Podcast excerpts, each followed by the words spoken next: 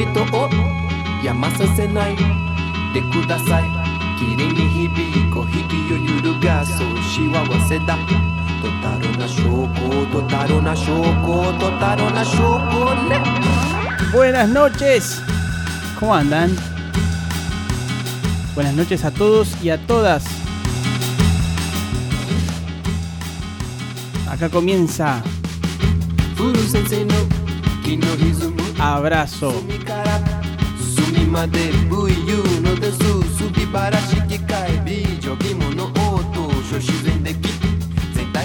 ...20 de septiembre... ...se acaba el invierno... ...el invierno que nos vio nacer... ...llega la primavera... ...sumimasen, sumimasen... ...sambito gaya tekimasu y esta música se ajusta, se ajusta para el próximo, para la próxima temporada. Primavera-verano.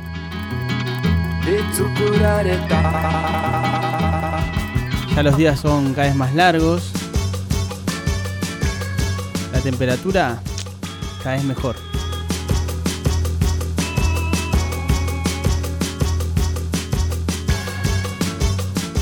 Miren que yo ya este soy no soy amigo del verano hace tiempo, eh, pero creo que la pandemia me no sé, me amigó con las altas temperaturas. O por lo menos con algunas más agradables, ¿no? Tipo primavera, otoño. Bueno, hoy, eh, el, domingo pasado, alto programón, ¿eh? La pasé mortal, espero que ustedes también este, la hayan pasado tan bien como yo. Muy buenas repercusiones. Beto me levantó el pulgar, me dijo excelente programa. Bueno, ustedes también ahí.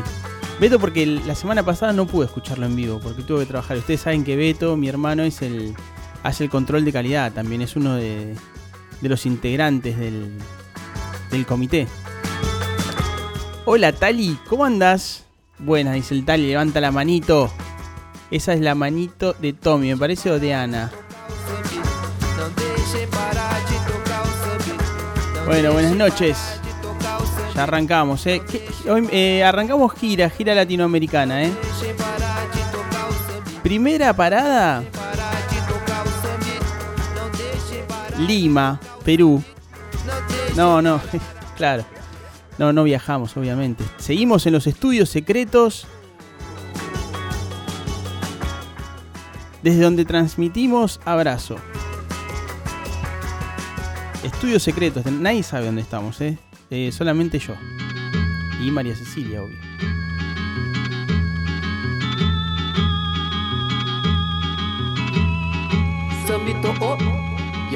Bueno, hoy también, ¿eh? Día sensacional. Sol, linda temperatura. Espectacular. Hoy tenemos la visita desde Lima, Perú, el gran Juan Carlos Goicochea, el Goico, el Goico. Eh, llamativamente, apellido vasco, Goicochea, ¿no? Con I latina, no con Y. Bueno, el Goicochea original sería con, no sería con CH, sino que sería con TX, calculo. Un vasco puro, puro, ¿no? Bueno, después las cuestiones migratorias van haciendo sus cambios en, en, la escritura de los apellidos, ¿no? Así que bueno, vamos a estar en Lima, qué linda ciudad Lima, por favor, qué lindo país Perú. La comida, los paisajes. Me falta conocer la selva peruana, eso es una pendiente que... En breve, en breve. Cada vez falta menos. Pero la sierra ya, ya estuve por ahí, la costa también, todo muy rico. Muy amable, muy agradable. Vamos a ver qué pasa en la selva. 906, bueno, ya están todos, están todos acomodados en, ¿dónde están? En un sillón, tienen un, ¿qué tienen a mano? Eh, un café, un té, yo tengo un vasito de- con agua, vasito con agua, tranquilo. ¿Alguno se armó un fernet? ¿Tiene una, una cervecita a mano? ¿Alguna gaseosa, una soda? una sodita, una copa de vino tal vez. Aquellos que, ya sabían eh, que íbamos a estar en Perú se armaron un pisco sour, un chilcano. Goico nos va a pasar las recetas. Mentira, Goico, por lo que sé, no cocina nada. Miren, bueno, ya les vamos a contar una de Goico de falsa cocina peruana tremenda. Pero bueno, son cosas que vamos a charlar con Goico en vivo y en directo.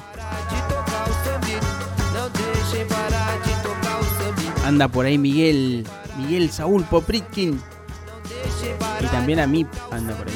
Bueno, vamos a ir a la primera canción. Esta canción es para que eh, corran las mesas, las sillas, todo, todo lo que tengan a mano, a correrlo a un costado, porque es una canción bailable, obviamente. Así que bueno, eh, o se descalzan o se ponen los zapatos más cómodos para bailar. Y como viajamos a Perú, vamos a empezar por. Vamos a ponernos en clima. Vamos a escuchar algo bien peruano, pero del ritmo de la música tropical, de la cumbia, chicha, puede ser, este, o cumbia eh, serrana, típica tropical andina, puede ser también. Es un género muy, muy llamativo. Acá bueno, acá conocemos a los mirlos, por ejemplo, son los que tienen el himno, según Pablito Lescano, que es la danza de los mirlos, temazo. La danza de los mirlos, le voy a decir, me gusta más por Pablo Lescano, Damas Gratis, que por los mirlos. Es como las versiones que hace Gilberto Gil de, de Bob Marley. Me gustan más las versiones que hace Gilberto Gil que las de, Bob Marley. Miren la comparativa que tiré, ¿eh? Bueno, eh, sí. La danza los... Ahí estamos. Bueno, y es, muy loco porque se, se mezclan la, la, música andina, como el guayno, imagínense, con la cumbia el rock psicodélico. Y se arman unas cosas que yo me acuerdo que, en, bueno, en Torcuato, en la radio de mi papá, se pasaba esta cumbia y de repente a la noche íbamos a los bares, de ahí de Torcuato al pool, había un pool, ahí sobre 202, eh, que volvían a pasar la música que pasaban en, la radio de mi papá. Como que a la tarde grababan las cumbias en un cassette y a la noche las volvían a pasar. Y bueno, y pasaban estas cumbias también, que eran como psicodélicas. Me acuerdo que mis amigos le decían las cumbias ácidas. Y eran como, como un mantra, así que iba que se iba repitiendo. Las más colombianas, ¿no? Y estas tienen la particularidad de usar guitarras eléctricas con efectos, por ahí con guagua, con con un delay, con un chorus, no sé, con ahí, con algunos efectos raros. Eh, y tienen esa mezcla psicodélica de los 60, entonces se armó ahí una... Cuando fue bajando la, gente de las sierras hacia, hacia la costa, hacia Lima, vino trayendo los guainos y toda esa cultura andina, esa música, y se encontró con esto. En la ciudad se encontró con, con la cumbia, que por ahí venía de Colombia y demás, y con el rock psicodélico. Y se fue armando una música que es increíble, que fue compilada hace unos años en un disco que se llama, creo que se llama Root of Chicha, y bueno, después si no, escuchen todos los discos de los Mirlos, los Destellos, eh, los Yapis, bueno, un montón de bandas ahí que, que son llamativas. Este, así que bueno, vamos a arrancar con este tema, que es un tema de... No es el más conocido de los Mirlos, pero bueno, tiene, tiene, tiene esta onda, que se llama... Este... Mm, Sonido amazónico, justamente, sonido amazónico. Que todavía no conozco la célula, le decía. Bueno, así que vamos a ir con eso. A ver cómo es el sonido amazónico.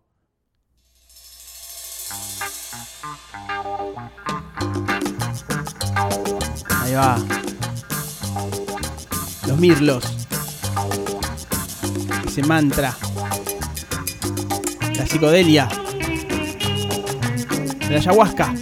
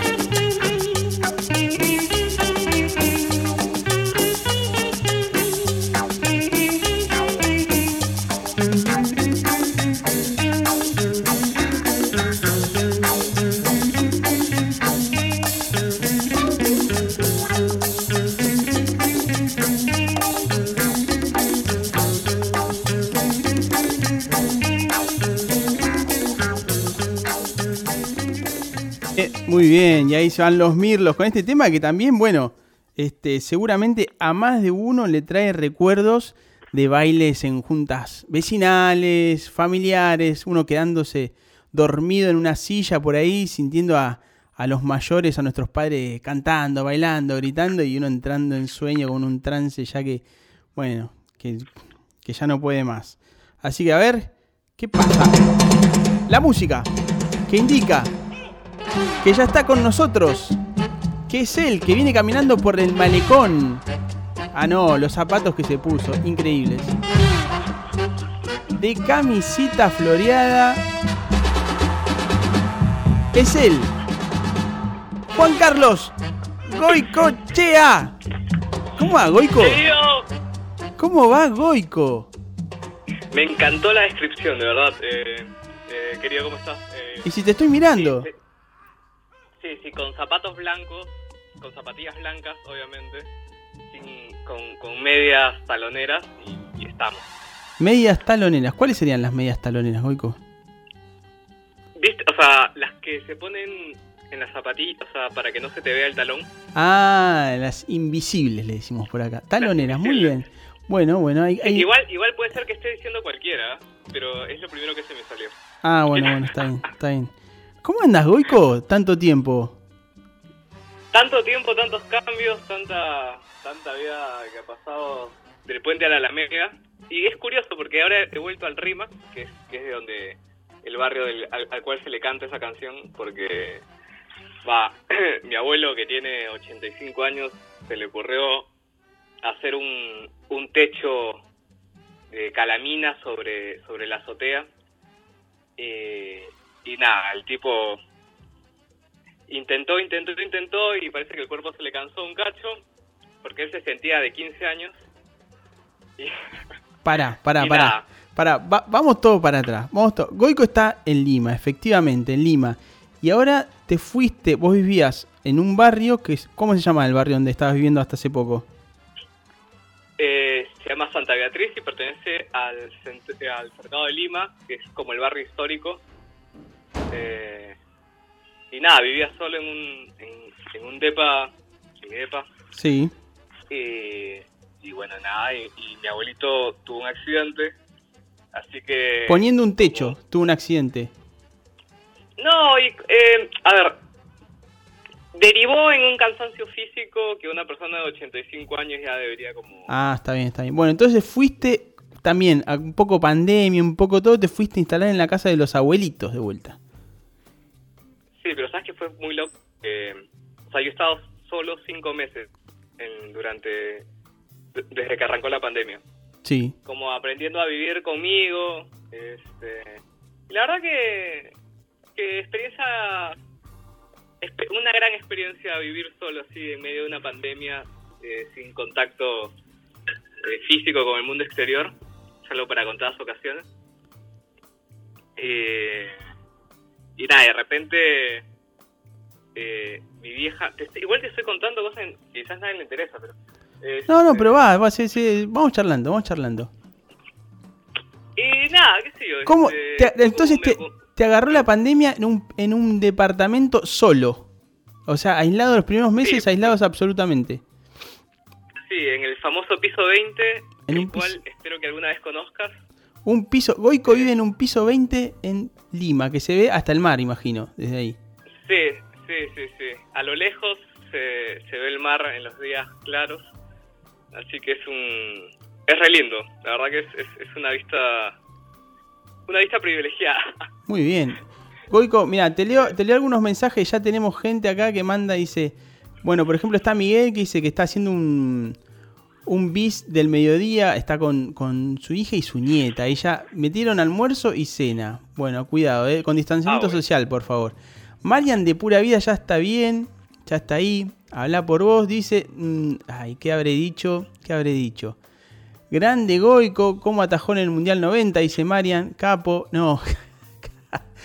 no, Ah, no. hay una historia de eso, ¿ah? Hay una historia familiar de Goicochea que luego te cuento. Muy bien, no, claro, no, no, es el Goico, claro, Marian, no, este es el Goico de Perú, y sí, un poco más chico, más chiquito, físicamente más chiquito, no, no atajó. Arquero también, ¿no? Arquero también vos, Goico. Así es, arquero. También arquero. Yo soy re bajito, pero, pero sí, sí. Aparte la, la mítica de, de, Goicochea en los 90 como una cosa familiar de, por, de, de, simplemente tener el mismo apellido que, que el tipo que atajaba los penales para Argentina fue como, como súper, súper, súper fuerte.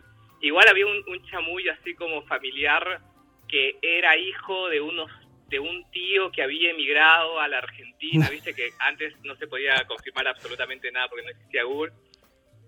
Entonces esa ese chamullo llegó creo que hasta hasta hace unos buenos años que obviamente eso eso no pasó, ¿no? Pero había toda una sensación este, de que ese que estaba atajando era era bien cercano. Y quizás por eso comienza mi amor con Argentina tan fuerte y por Diego este, en lo futbolístico. Claro. Goico, para, para que leo un mensaje acá que tengo atrasado. Está Mauro Rossi también escuchando el programa. Me dice, hola Leo, buenas noches. Me atrevo a una pregunta. En tu saludo decís todos y todas. ¿Qué opinás de todo? Con X. Imagino que decir todes. Estoy absolutamente de acuerdo con el todes. Lo puedo implementar tranquilamente. Este, lenguaje inclusivo. El lenguaje inclusivo. Goico, ¿aprueba el lenguaje inclusivo? ¿Aprueba el todes?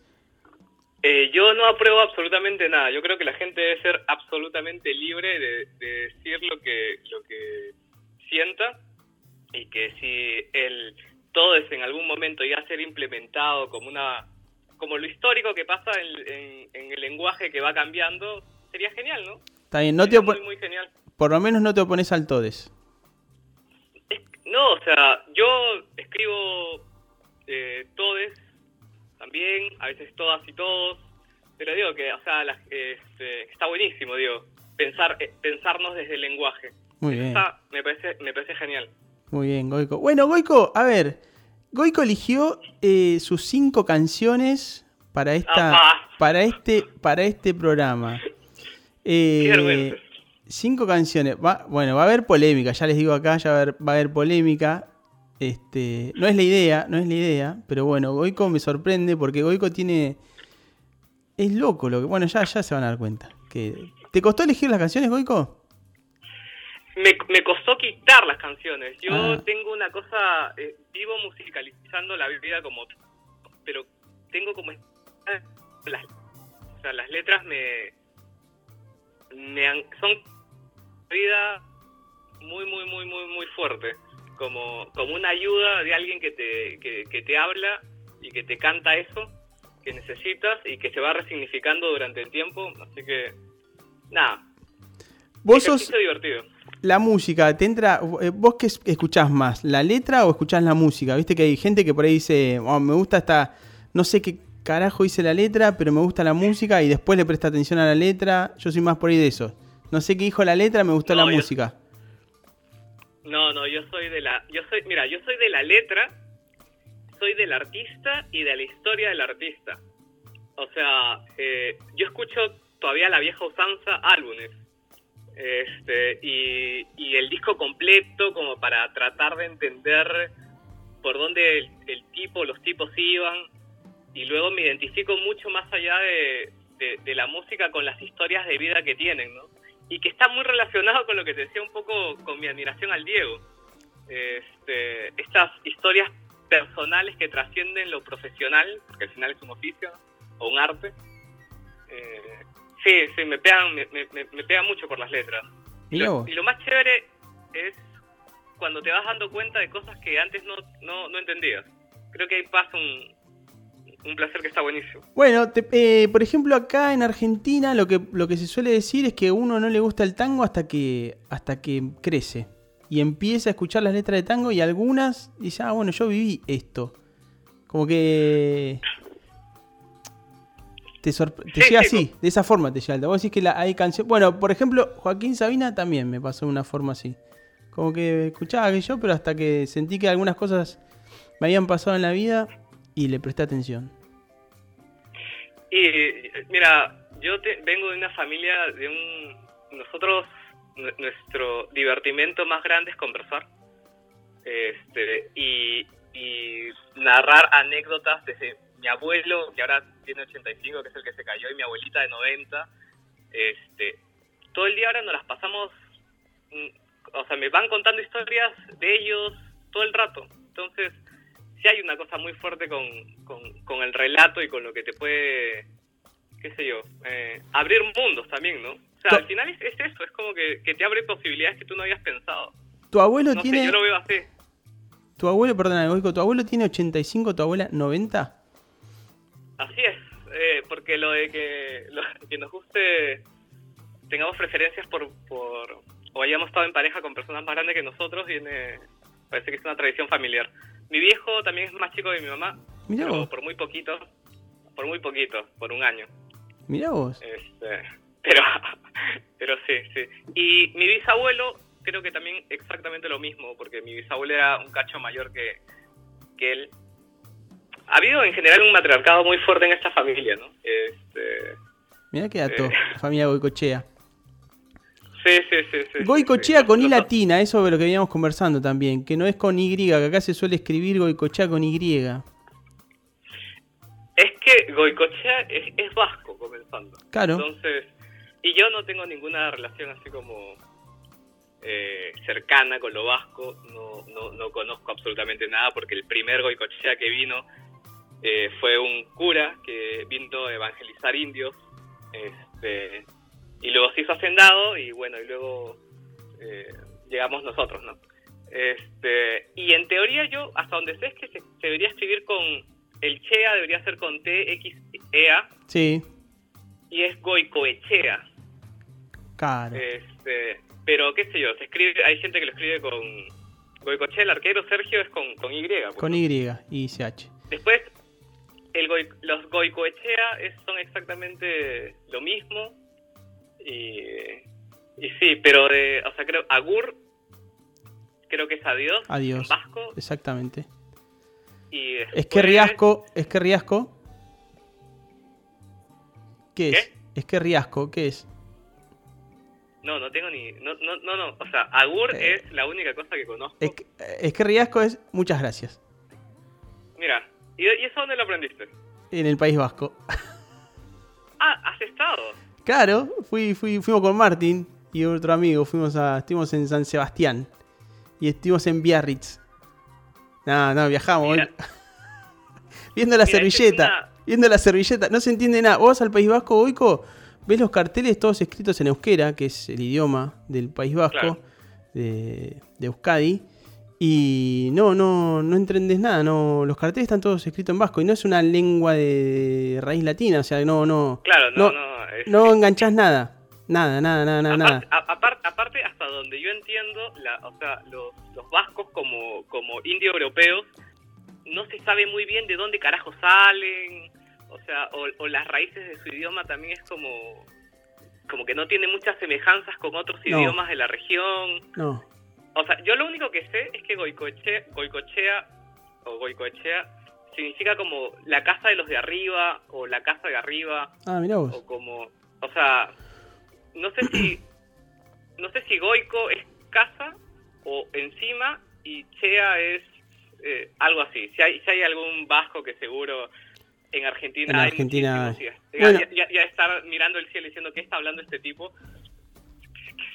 que, si me puede iluminar sería genial. Pero ¿Hay, hay, ¿hay comunidad vasca en, en Perú? No, no, no. No, está, porque acá hay como una comunidad vasca, ¿viste? Y se habla, no, el vasco.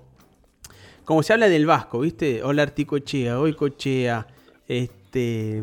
No sé, bueno, mire apellido. Y siempre, ¿viste? Se los cataloga como de cabeza dura, de persona así terca, muy como de fuerza física este, tienen de temperamento, de corta mecha, de, mecha corta, viste, como así, temperamento, viste, muy calentones.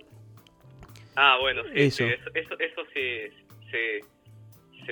lo hemos ido puliendo con el mestizaje y el sincretismo, porque lo que se cuenta de, los bisabuelos, mi, mi, bisabuelo no, mi bisabuelo era muy tranquilo, mi abuelo más o menos y más para arriba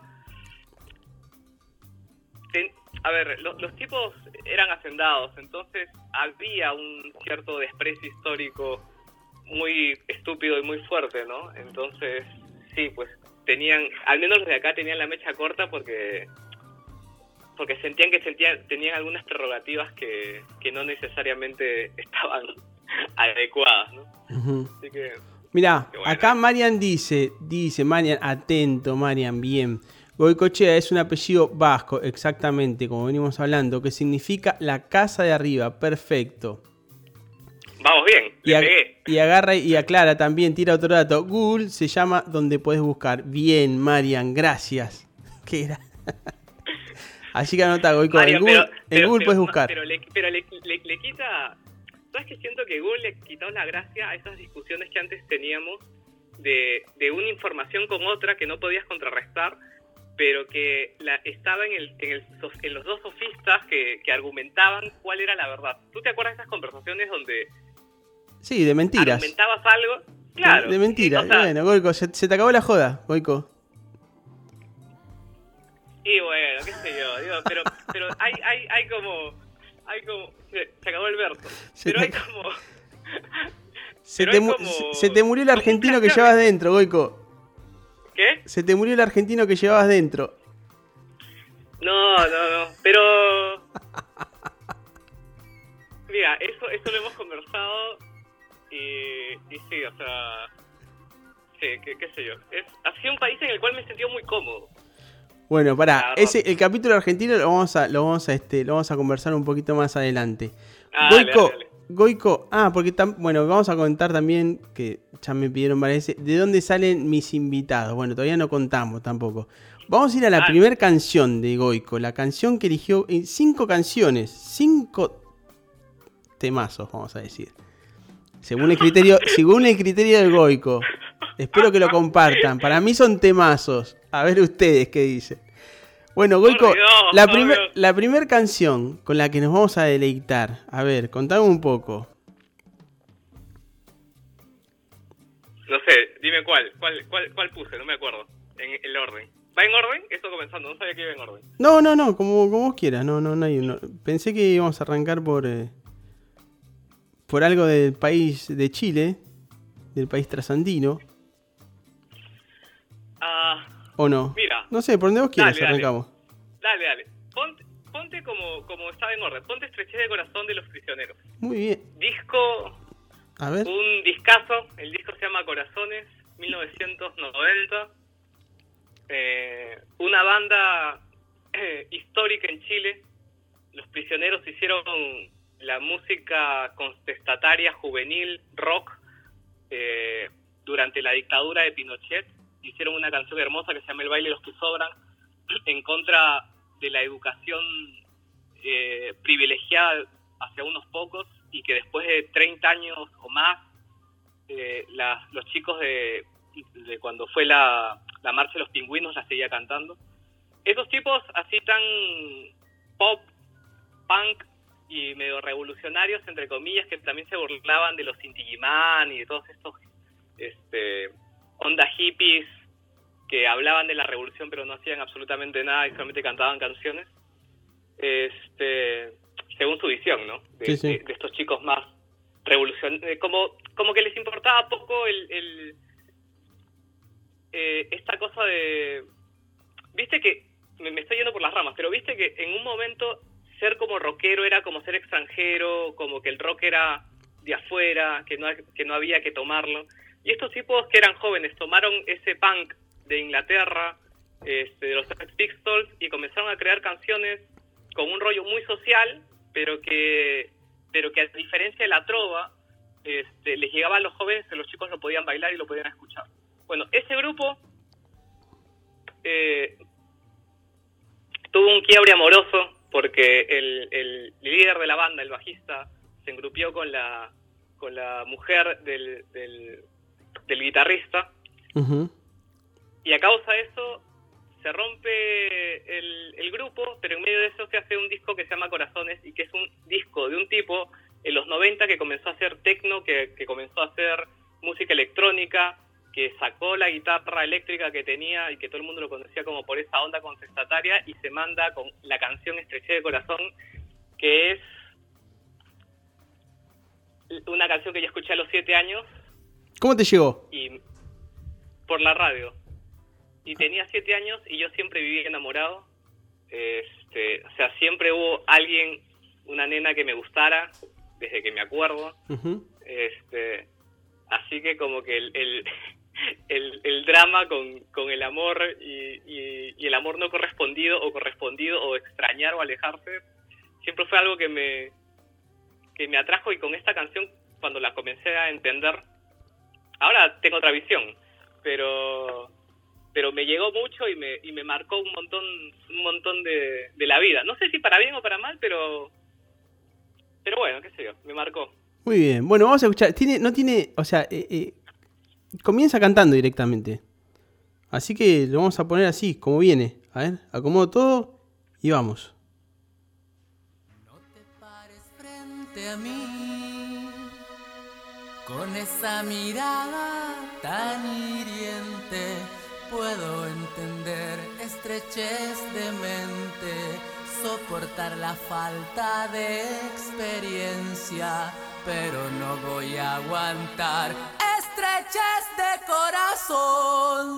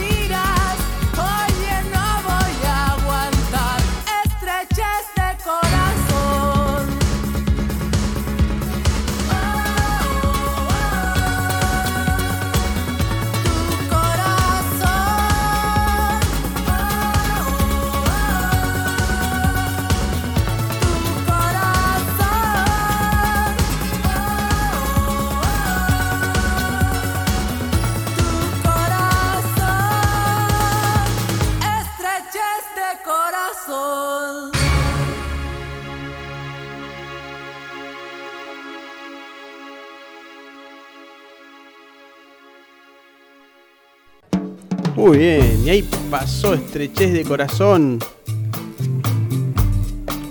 Muy bien, Goico. El primer tema del Goico. Paula Popritkin dice, temazo. Bueno, bien, bien, Goico, bien, ¿eh? Bien, bien, bien. Bien.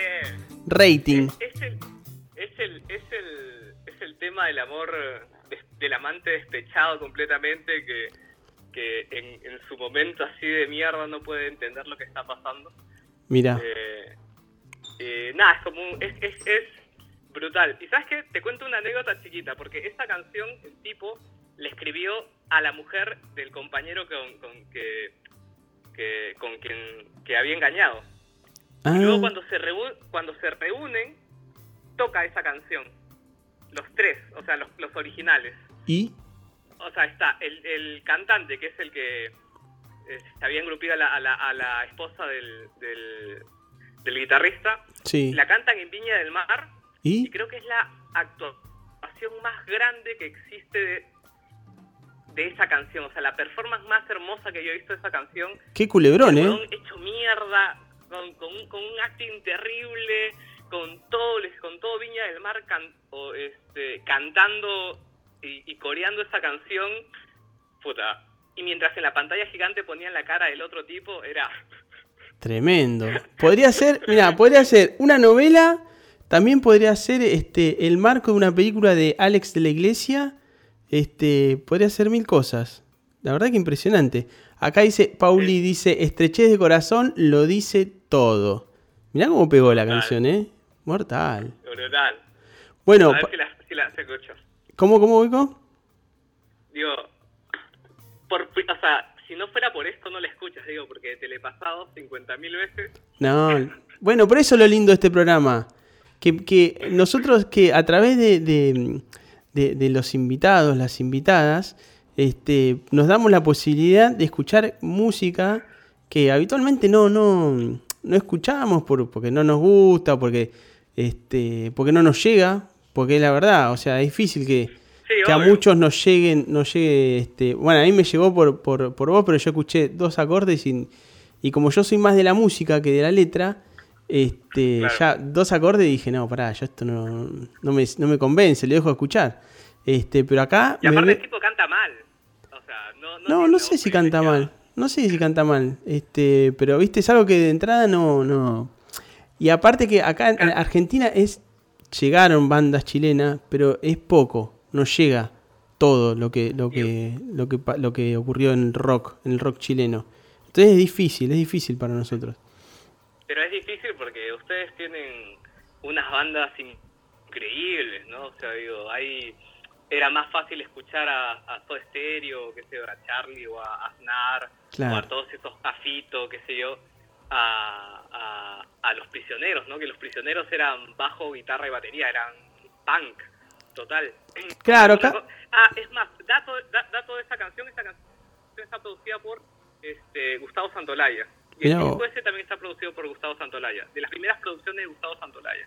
Mirá qué bien, Goico, qué, qué gran dato, ¿eh? Este, sí, sí, sí. Eh, Santolaya metiendo las manos en, toda Latinoamérica prácticamente. Es un genio.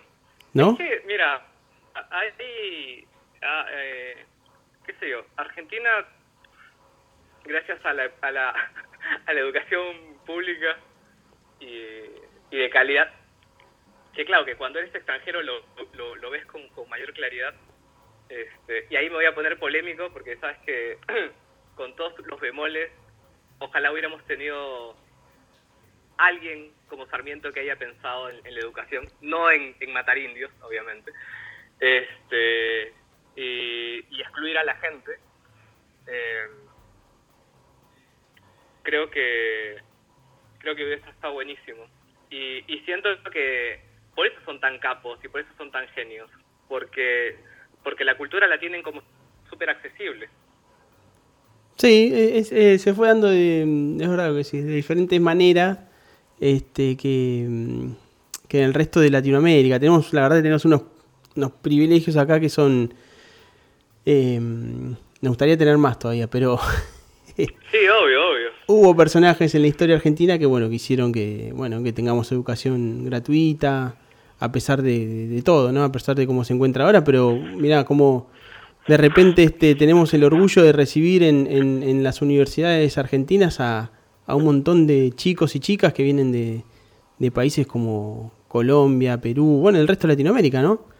De Chile. Sí, o sea, Eh, es, es una pena, es una pena que tengan que emigrar, que no tengan la misma posibilidad que nosotros tenemos acá. Este, eh, la verdad que eso, es, eso es la, la- la tristeza que a uno le da, ¿no? Que no, no, que tengan que irse de su país para, para tener una, una educación.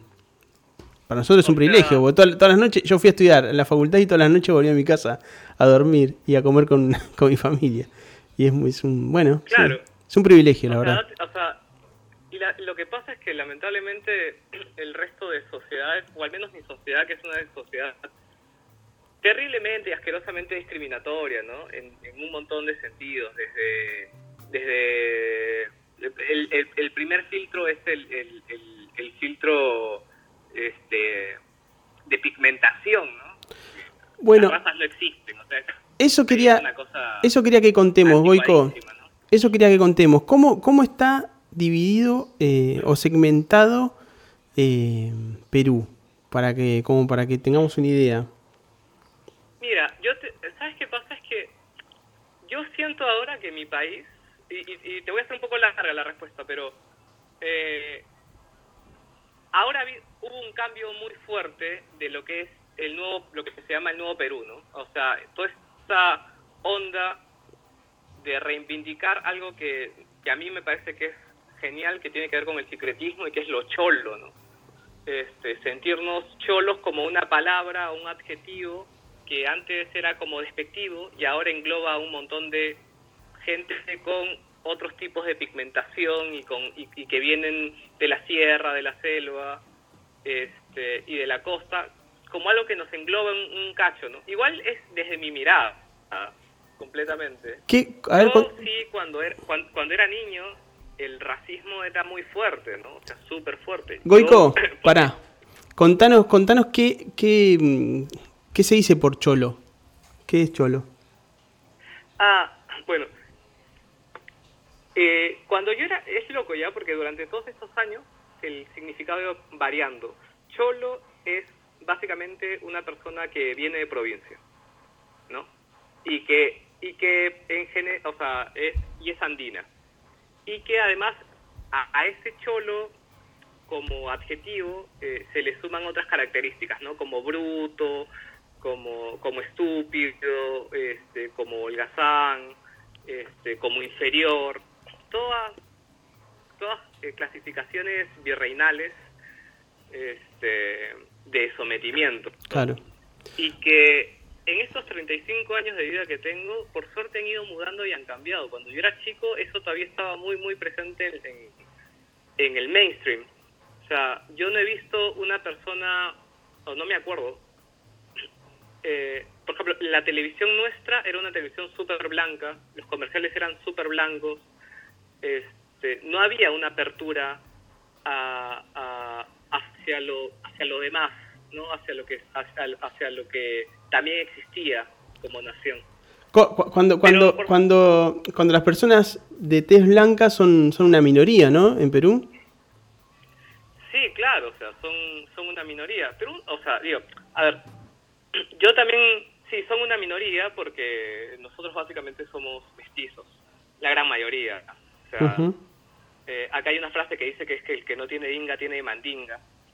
Este, pero que era una frase, inga es, claro, indígena y mandinga es eh, africano. ¿no? Eh, pero, pero en este crisol de razas, que aunque razas ya no se dice, este, este crisol de etnia, eh, había una cosa virreinal, ¿no? Eh, atravesar. Nosotros hemos tenido eh, haciendas y, y fundos hasta 1970, más o menos. Así que date cuenta de la estratificación que había en el país hace, hace no mucho. Goico, puede ser, puede ser que, mm, que Perú esté dividido, tenga, bueno, para hacerlo gráfico, ¿no? Que Perú esté dividido en, en costa, ¿no? Sierra, Sí. que es la parte andina, y después como que es costa, sierra y selva. Selva. ¿No? Las tres regiones naturales del país. O sea, es tres franjas Perú. De norte a sur se divide de esa forma, para hacerlo bien gráfico. Sí, y los y Lima, bueno, Lima está en la costa, este, para que la gente se halle, ¿no? Cusco está en la en, en- en la región andina, en la sierra, igual limitando con la selva, y luego en la selva está el Amazonas.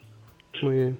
Así que Y como que, como que hay una, una, una cuestión ahí de, de- no sé si, bueno, por lo que decís cambió un poco esto ahora, pero hay una cuestión así como un deseo desde la, de la gente que vive en la sierra de ir hacia la costa por un progreso económico y demás. Este, y después como que la gente de, de la selva es una gente que está bien donde está. ¿Puede ser que sea una cosa así? No, no necesariamente. Lo que pasa es que la, gente de la selva también históricamente relegada del, de, de la fotografía nacional, salvo para, para, para cosas protocolares, este, el acceso a la selva siempre ha sido muy difícil. Eh, entonces era obvio que de la sierra eh, se viniera mucho más gente porque está un poco más habilitado, ¿no? Aparte en eso, la gente se vino por una cosa que hacemos la reforma agraria, por el, por el terrorismo terrible, el Sendero Luminoso, el MRTA y, la, y, y, y- y el ejército. Este, y la gente más bien de la selva, eh, mm, si bien pasó, porque yo estoy haciendo un documental sobre ese tema, este, el, los accesos no eran tan, no es tan fácil antes ir, venirte a la selva. Mira, yo te digo, la primera vez que me fui a la selva fue en un auto, 24 horas más o menos, para llegar a, un, a una ciudad que es como que era importante de la selva. Claro. Entonces, Bien aislado todo. sí, sí, sí, sí, sí, súper aislado. Yo me acuerdo, Goico, volviendo, volviendo un poco al, al tema de- del racismo y demás, una, una imagen que, que vos me transmitiste de esto, de lo, de lo que significa, de lo que, de lo que está hablando un poco Goico, de lo que ocurre en Perú. Que fue una vez que, estando vos acá en Buenos Aires, este, un día me contaste que saliste la- a, la, a la calle, te encontraste a un barrendero eh, rubio y te sorprendió. Ah, sí, claro, sí, sí, sí. Eso, eso es una cosa muy loca. Yo nunca había viajado a otro país. Y algo que, que, que mi generación pasó, que es que nos agarró el boom económico, entonces cada vez más amigos viajaban. Y era una cosa que se comentaba, viste, como cojudísima, ¿no? Em, y me sorprendió porque sí, porque socialmente yo no lo puedo, no, no lo asociaba en mi cabeza. Que un trabajo de esa naturaleza esté hecho por, por alguien con esas características. Y me rayó tanto como cuando fui a Puerto Madryn y vi una, un guanaco al costado del mar. ¿Me entiendes? O sea, Claro. claro, O sea, muy loco. en- porque, porque en mi cabeza los guanacos están en el Ande, no están al costado del mar. Entonces Claro. dije, este personaje en este contexto, qué raro. Y me pasó exactamente lo mismo con este tipo. Por Claro. suerte, digamos que, bueno, acá, y acá, ¿sabes qué es loco? Porque por la migración venezolana, eh, el tema de, de- del color de piel relacionado con los, con los trabajos eh, ha cambiado un montón la perspectiva, ¿no? Qué. Desde una migración eh, foránea con un contexto complicado, ¿no? Pero Claro. antes de eso... Claro, porque antes se da, se, se da una migración más interna y ahora empezó a, a haber una, una migración desde países latinoamericanos. Y, y sí, bueno, porque, porque antes de la pandemia estamos bastante bien. Claro. Bueno, Goico, mira, te, y te voy, atractivo. te voy diciendo unos mensajes. Primero saludamos a los que van llegando, a Beto Páez y a Sergio, que dice buenas noches. Buenas abraceños, llegamos. Bien, Sergio. Tarde hoy, ¿eh? Bueno, eh, media falta, Sergio, tenés hoy. Te perdonamos. Eh, Pauli dice, no canta, volviendo al tema de estrechez de corazón, dice Pauli, no canta mal, es la indignación en la voz. Exactamente, Pauli. Bueno, eh, va- vamos a contar un poco porque después me preguntan, ¿de, de dónde salió Juan Carlos Goicochea? Bueno, al Goico lo conocimos, los Pura Vida. Resulta que viajamos una vez a Perú a hacer un trabajo y demás. Ahí está Griselda Sandoná también, Tarde llegué, por Dios. Bueno, Gris. Eh, eh, sí, ocupate, fíjate, no hagas ruido cuando entres al aula, sentate ahí. Está bien, ahí quédate. Bueno, resulta que este mm, fuimos a Perú a grabar un, un- documental sobre arte urbano, se llamó Latir Latino, fuimos con Marian y Mike Sandoval. Y bueno, ahí conocimos un montón de artistas, lo pueden buscar, Latir Latino, después les comparto el link si quieren, este precioso documental que hicimos. Y resulta que ahí conocimos un artista, Desertor, con el que pegamos muy buena onda, entre otros tantos. Cuando volvimos a Buenos Aires, resulta que nosotros, este, bueno, queríamos contactar con colegas de allá, teníamos ganas de, trabajar con... Nos gustaba mucho Perú, nos gusta, a mí me encanta Perú. Eh, y siempre tuvimos ganas de trabajar con gente de Perú, con colegas, conocer un poco el, el- el mundo audiovisual en Perú. Y bueno, entonces hablando con Desertor nos dice, yo estoy justo grabando un documental con una productora acá y uno de los integrantes está viviendo en Buenos Aires. Y, ah, bueno, pasanos el contacto. Y ahí hablamos con Juan Carlos Boicochea y bueno, esto ya hace como 6, 7 años, Boico, ¿no? Y ahí nos hicimos amigos ya. Per- perdón, tuve que, que, que escuché un cacho porque mi abuelita me llamó para subir la sopa de mi abuelo. Ah, ¿está bien ya? ¿Tenés que subir? Bueno, ¿querés que mandemos el tema? El Goico No, está... no, no, todo bien, El, ya estamos. el Goico es el nieto, el Goico es el nieto que todo abuelo quiere tener. Está ahí asistiendo a los abuelos Ah, en plena por- pandemia. Bueno, pará, acá dice Gris Andona, tengo conocidos peruanos, quiero ir. Sí, Griselda, te lo recomiendo. Muy lindo, Hermoso. muy rico Vas a Perú. comer bien. Vas a comer muy, rico, bien. Perú es muy rico. Sí. Perú es muy rico. Sí. En todos lados se come bien. En todos lados. Este, bueno, Goico, eh, ¿qué? ¿Vamos a ir a la, a la próxima canción? Dale, este... ¿Querés que vayamos a... Ah, la exiliada, la exiliada del sur. Eh, Otro tema chileno. A ver, introducilo. Este, hoy día te dije algo que, que, que es verdad y que y que no me yo siento que Violeta Parra es más importante en mi vida que Chabuca Grande. Mira, Y este y porque porque mi vieja nos ponía de chicos nos ponía Mercedes Sosa, Atahualpa, este y ahí salió Gracias a la vida y también escuché Volver a los 17, pero en la voz de, de Violeta. Y luego cuando yo crecí y seguí con mi con esta onda de, de grupos chilenos, eh, conocí un grupo que se llama Los Bunkers, que es un gran grupo en Chile de pop rock, muy importante en mi vida también y sobre todo en mis looks. He seguido mucho los looks de, de los chicos. Y eh, hicieron un cover de esta canción que se llama La Exiliada del Sur en un momento eh, muy como muy feliz de mi vida eh, y que me o sea que me recuerda un momento muy feliz de mi vida que era como mi mamá mi hermano y yo viviendo juntos yo saliendo de una enfermedad muy jodida eh, y como la vida tranquila y después cuando me fui a, a- Buenos Aires también así como con una esperanza muy grande este y muy enamorado me acordé de, de esa canción ¿no? y, y como de, de tratar de, de- de encontrar eso ese, ese momento a pesar de, de este autoexilio este, en otras tierras que, que no conozco así que o que no conocía bueno, estuviste muchos es años yendo y, yendo y viniendo hasta, bueno, hasta el tema de la pandemia, ¿no? Que nos detuvo a todos un poco en, en donde nos quedamos, pero viviendo así con una patita en, en Lima y otra en Buenos Aires, el Goico. sí sí sí sí eh, Casi argentino el Goico. Ya, años. ya el Goico este, hasta mentía, mentía como porteño ya el último momento. Eso, mira, hay habilidades que no tienen que ver con, con haber vivido allá, quizás se han potenciado. Pero... Nada, qué sé yo, los argentinos son lo más. Es, es... qué sé yo, tengo la suerte de que me ha tocado muy buenas, muy buenas personas en general.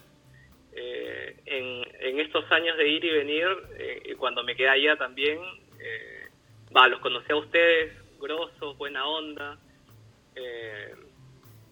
hemos tomado un montón de chelas, les hice una salchipapa trucha. Bueno, eso justo, mira, mira, y acá viene, mira, te voy a leer un mensaje que dice Sergio, vi Street Food en Netflix, la comida es espectacular en Perú. ¿Vos lo viste ese capítulo? No, no lo he visto, pero me imagino y, y, y, y lo es. O sea, nuestro mestizaje, nuestro sincretismo hace que, que, que comamos tan rico. Hay una frase que, que repetimos mucho antes de ir al mundial y decía: Perio, eh, no, Dios le dio a elegir a los peruanos fútbol o comida. Y los peruanos comimos rico siempre. Bueno, bueno. Nah, está bien, está bien, Goico, está bien. ¿Qué querés que te diga? Bueno, ya vamos a hablar de fútbol porque fue, la verdad que fue un acontecimiento muy, muy especial este, el último mundial para ustedes. Pero pará, no me quiero ir. Vamos a ir a, y, y Mariano se acuerda de esta, de esta historia. Vamos a contar, ya que estamos hablando de Buenos Aires, vamos a retrasar un poquito la canción porque lo trajiste, te pusiste de pechito, dirían.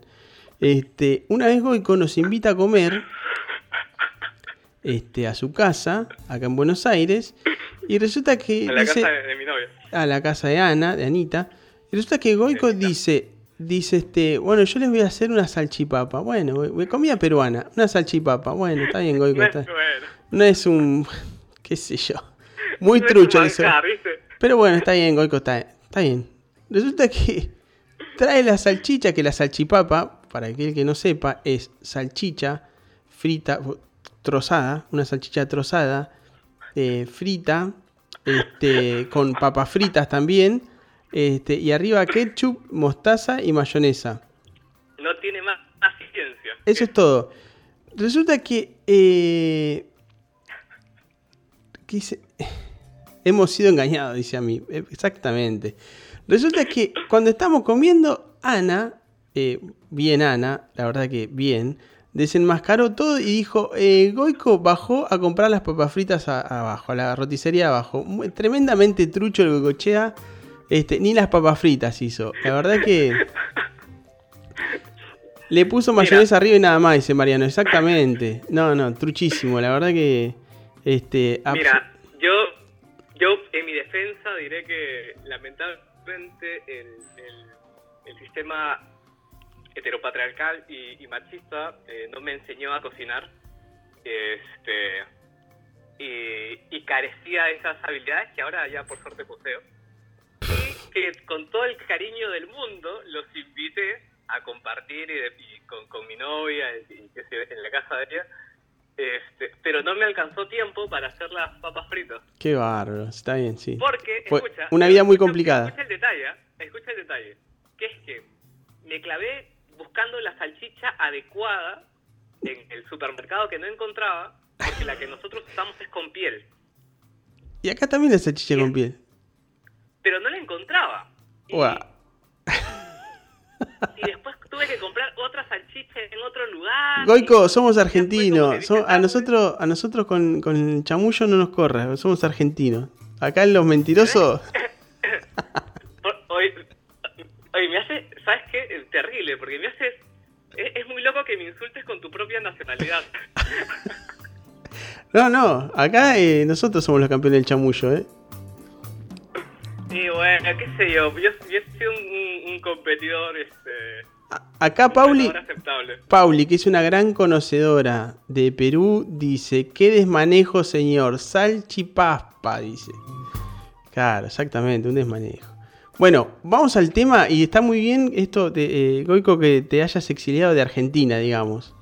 Este, porque, bueno, Oye, una, una, tengo una salvedad. ¿qué? Cada vez que hago papas fritas, y que ahora las hago súper bien a partir de, de ese episodio, Muy bien, Goico. este, me acuerdo de ustedes. Muy Así bien. que un abrazo a los, a los puros. Bueno, Goico, vamos entonces con la ¿Y el canción. asado para cuándo? Eh, Martín Campos, pero mira, Martín ya lo dijo.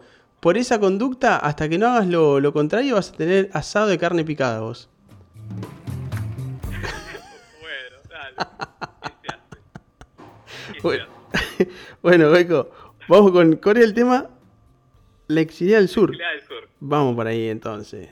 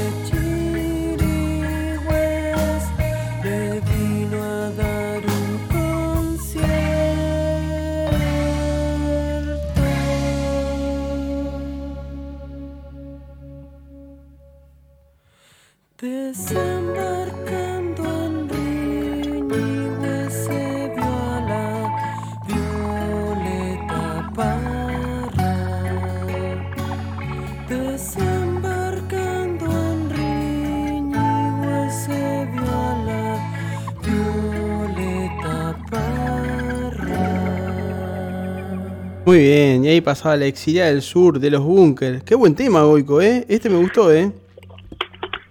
Es un, es un cover de, de Violeta Parra. Muy bueno. Este, puta. Una, una, fui, fui, fui a ver la, hubo un, un biopic de Violeta Parra y la fui a ver con mi vieja. Me acuerdo Sí. todos estar en el cine llorando, emocionados, mal. Es, es, es algo que, qué sé que me une mucho. a- es muy loco, es algo chileno que me une mucho a mi familia. Porque la música es finalmente la música, o sea, más allá de las nacionalidades que a veces son una tontera. Este, ¿Cómo llega la, la- la música chilena a tu casa? ¿O se escucha mucha, mucha, mucha música chilena en Perú? ¿Cómo es? En Perú se escucha mucha, mucha música de todos lados porque nuestra industria musical es bastante limitada, o era bastante limitada, y, y entonces era como de muy fácil penetración el, el tema de artistas internacionales. O sea, Soda Stereo acá la repegó, hay un montón de gente que es fan de Los Prisioneros, que es este grupo chileno, no es que yo sea un marciano, sino que acá llenaron, cuando vinieron a tocar, llenan, o sea, llenaban.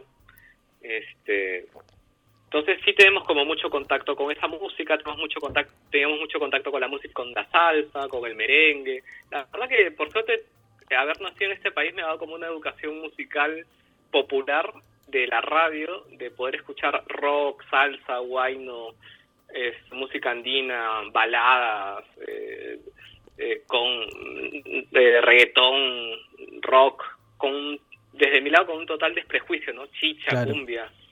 Muy bien. Che, Goico, pará. Está te- buenísimo. Te leo unos mensajes, acá el teléfono rojo suena también y está, la tenemos a la querida Ana Chicha que dice, tengo amigos allá en Perú, buena gente, rica comida, hermosos paisajes, aguante el ceviche. Uh, ¿es argentina y come ceviche? Goico, eh, come ceviche y come el ceviche que hago yo, que es espectacular. Ah, bueno. Ah, ese es- Hago ese ceviche, Goico. que- es- ¿sabes? Eh, me sorprende porque es como complejo para un montón de gente que viene de afuera este, comer así el pescado crudo. Este, eh, por ejemplo, a, a Ana, a mi novia, no... No, el ceviche no... No le va. No, por ningún lado. No, no, ya. Nosotros, adoración. Acá tenemos el club de fans del ceviche.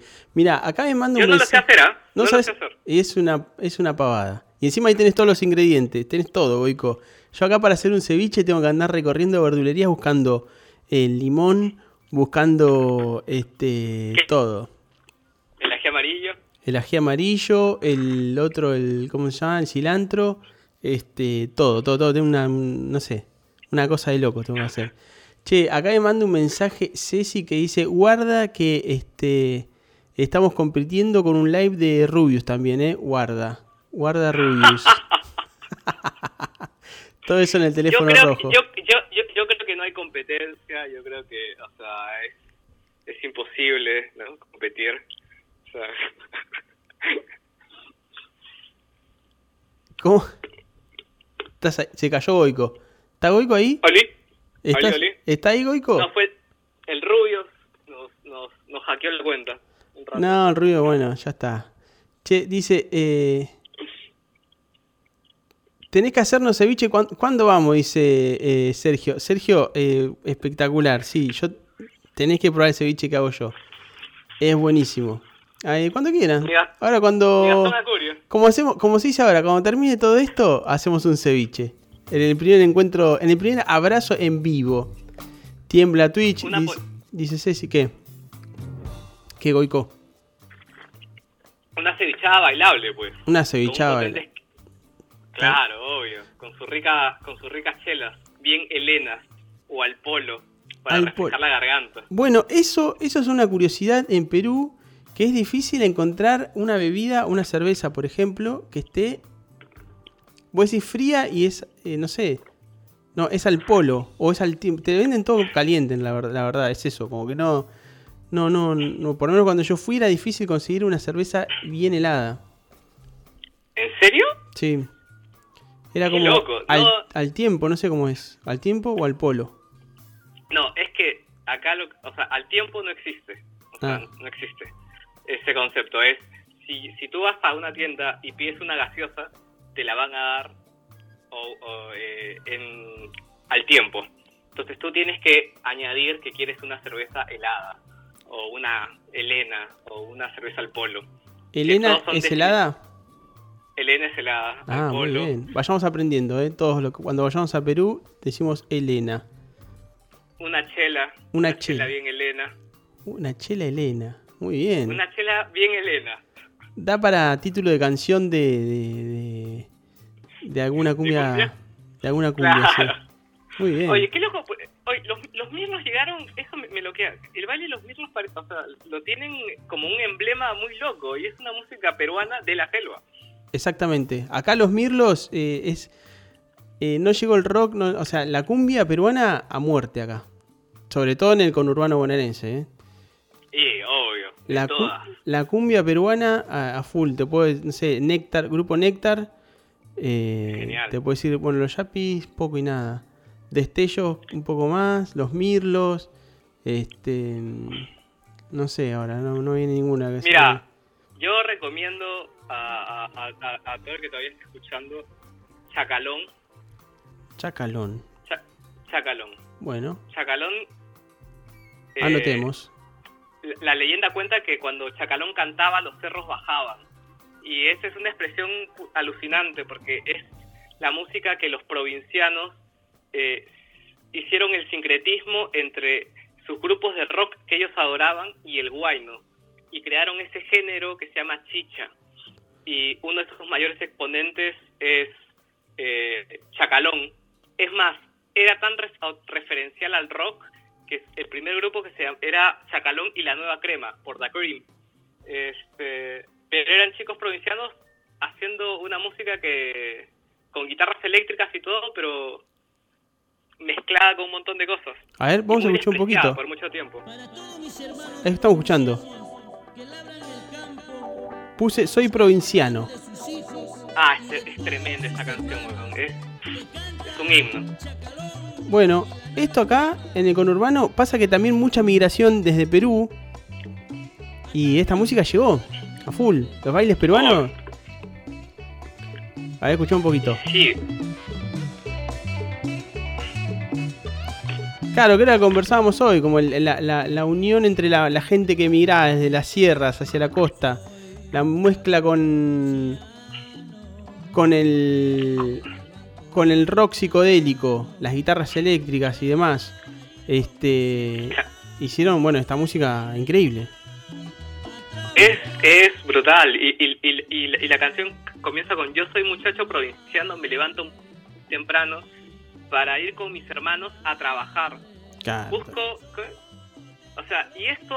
eh, es todo como un himno a, a esa migración a Lima a romperse el culo este, y a trabajar y a trabajar y a trabajar y a trabajar y a trabajar eh, porque obviamente nosotros teníamos un Estado que nunca estuvo presente y, y la gente se fajó. Y eso mismo pasó en los otros países a los cuales un poco los peruanos también migraron, ¿no? O sea, eh, eh, no sé, es, esta, esta cosa, para nosotros tenemos como todavía la onda de, del trabajo como muy, muy valorada.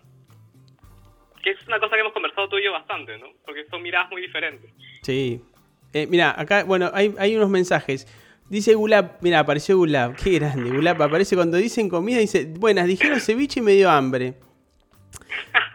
Marian dice, ¿cuándo se Hablemos de hizo, comida. dice, dice Mariano, ¿cuándo se hizo peronista el goico? Ah, y te por pincha, favor. te pincha, te guarda que hay una platea peronista acá fuerte. ¿eh? Ah, bueno. Ah, bueno. Ah, qué tema. Goico chea, bueno, Goico, escuchame una único- cosa. Lo, lo- lo único que puedo decir es que me caen bien los peronistas. Excepto Martín. No, hasta, hasta Martín. Hay uno que hay uno que no me cae, que les cae a todos. Así que Se picó, se picó, dice Sergio. Che, bueno, pará, Goico, contame eso, ¿cómo fue? Contanos un poco acá, que yo no lo podía creer. Vos me mandabas videos, era una locura infernal. ¿Qué pasó cuando, en el último mundial? Que ya nos olvidamos todo de cuándo fue el último mundial. Ya decir, ¿qué- ¿cuándo fue? No, ni me acuerdo cuándo fue el último mundial, qué sé yo. Pero fue en 2018, en Rusia. Y se clasificó. Perú. ¿Qué pasó esa vez? Fue una fiesta increíble. ¿Qué sintieron? ¿Qué, pasó por en el cuerpo, de, en el corazón de un peruano futbolero o no? Porque la verdad que esto fue increíble. O sea, mira, yo, yo, yo no soy hincha de, o sea, tengo un club, pero no soy hincha acérrimo. Sí, me, encanta el fútbol como espectáculo, como arte, y soy muy hincha de mi selección. O sea, Ana eh, y, los hijos de ella, mi novia, este, como que han, han de ser testigos de lo que gritaba cuando veía las eliminatorias en, en Argentina. O sea, hasta las lágrimas, eh, con una emoción terrible y eso siempre lo he llevado en mi corazón. este Y cuando clasificamos, yo nunca he visto a Perú en un mundial en los 32 años que no iba. Eh, O sea, pará, vos, Y- Goico, vos, Goico, tenés 32 años. ¿Hoy tenés no, 32 tengo años? 35. 35. Ah, en ese momento tenías 32. Y nunca se había Sí, clasificado creo- Perú a un mundial. No sabías que era ver a tu selección en un mundial. Eso es No, loco. no tenía, no tenía ni puta idea cómo, cómo era. Es más, cuando, cuando lo supe, no sabía, me acuerdo que estaba con, con mi amigo el panda y Pará, le miraba y decía, Pará, pará, pará, "No sé pará, qué pará. sentir". Pará, Goico, pará, pará, no nos adelantemos, porque vamos a la previa. Se juntaron Ah, contra. ¿contra quién clasificaron? Este, contra Nueva Zelanda. Ah, fueron al repechaje ustedes, ahora me acuerdo. Eh, un Claro, horario, Hay que, hay que sufrirla. un horario medio marciano era, ¿no? ¿A qué hora jugaron? Mira, no, no, no, un horario tranqui. Horario para nosotros, creo, 7 de la tarde. La verdad que no me acuerdo el horario. Ah, bien. No, bien. no. No, no. ¿Y se juntaron Me con qué expectativa? ¿Qué? ¿Con qué expectativa se juntaron? A ver el partido. Mira, espérate, creo que estoy confundiendo los... No, ¿sabes qué pasa? Es que estoy confundiendo la, las cosas. Uno cuando, clas- cuando clasificamos al repechaje y el otro cuando clasificamos al mundial.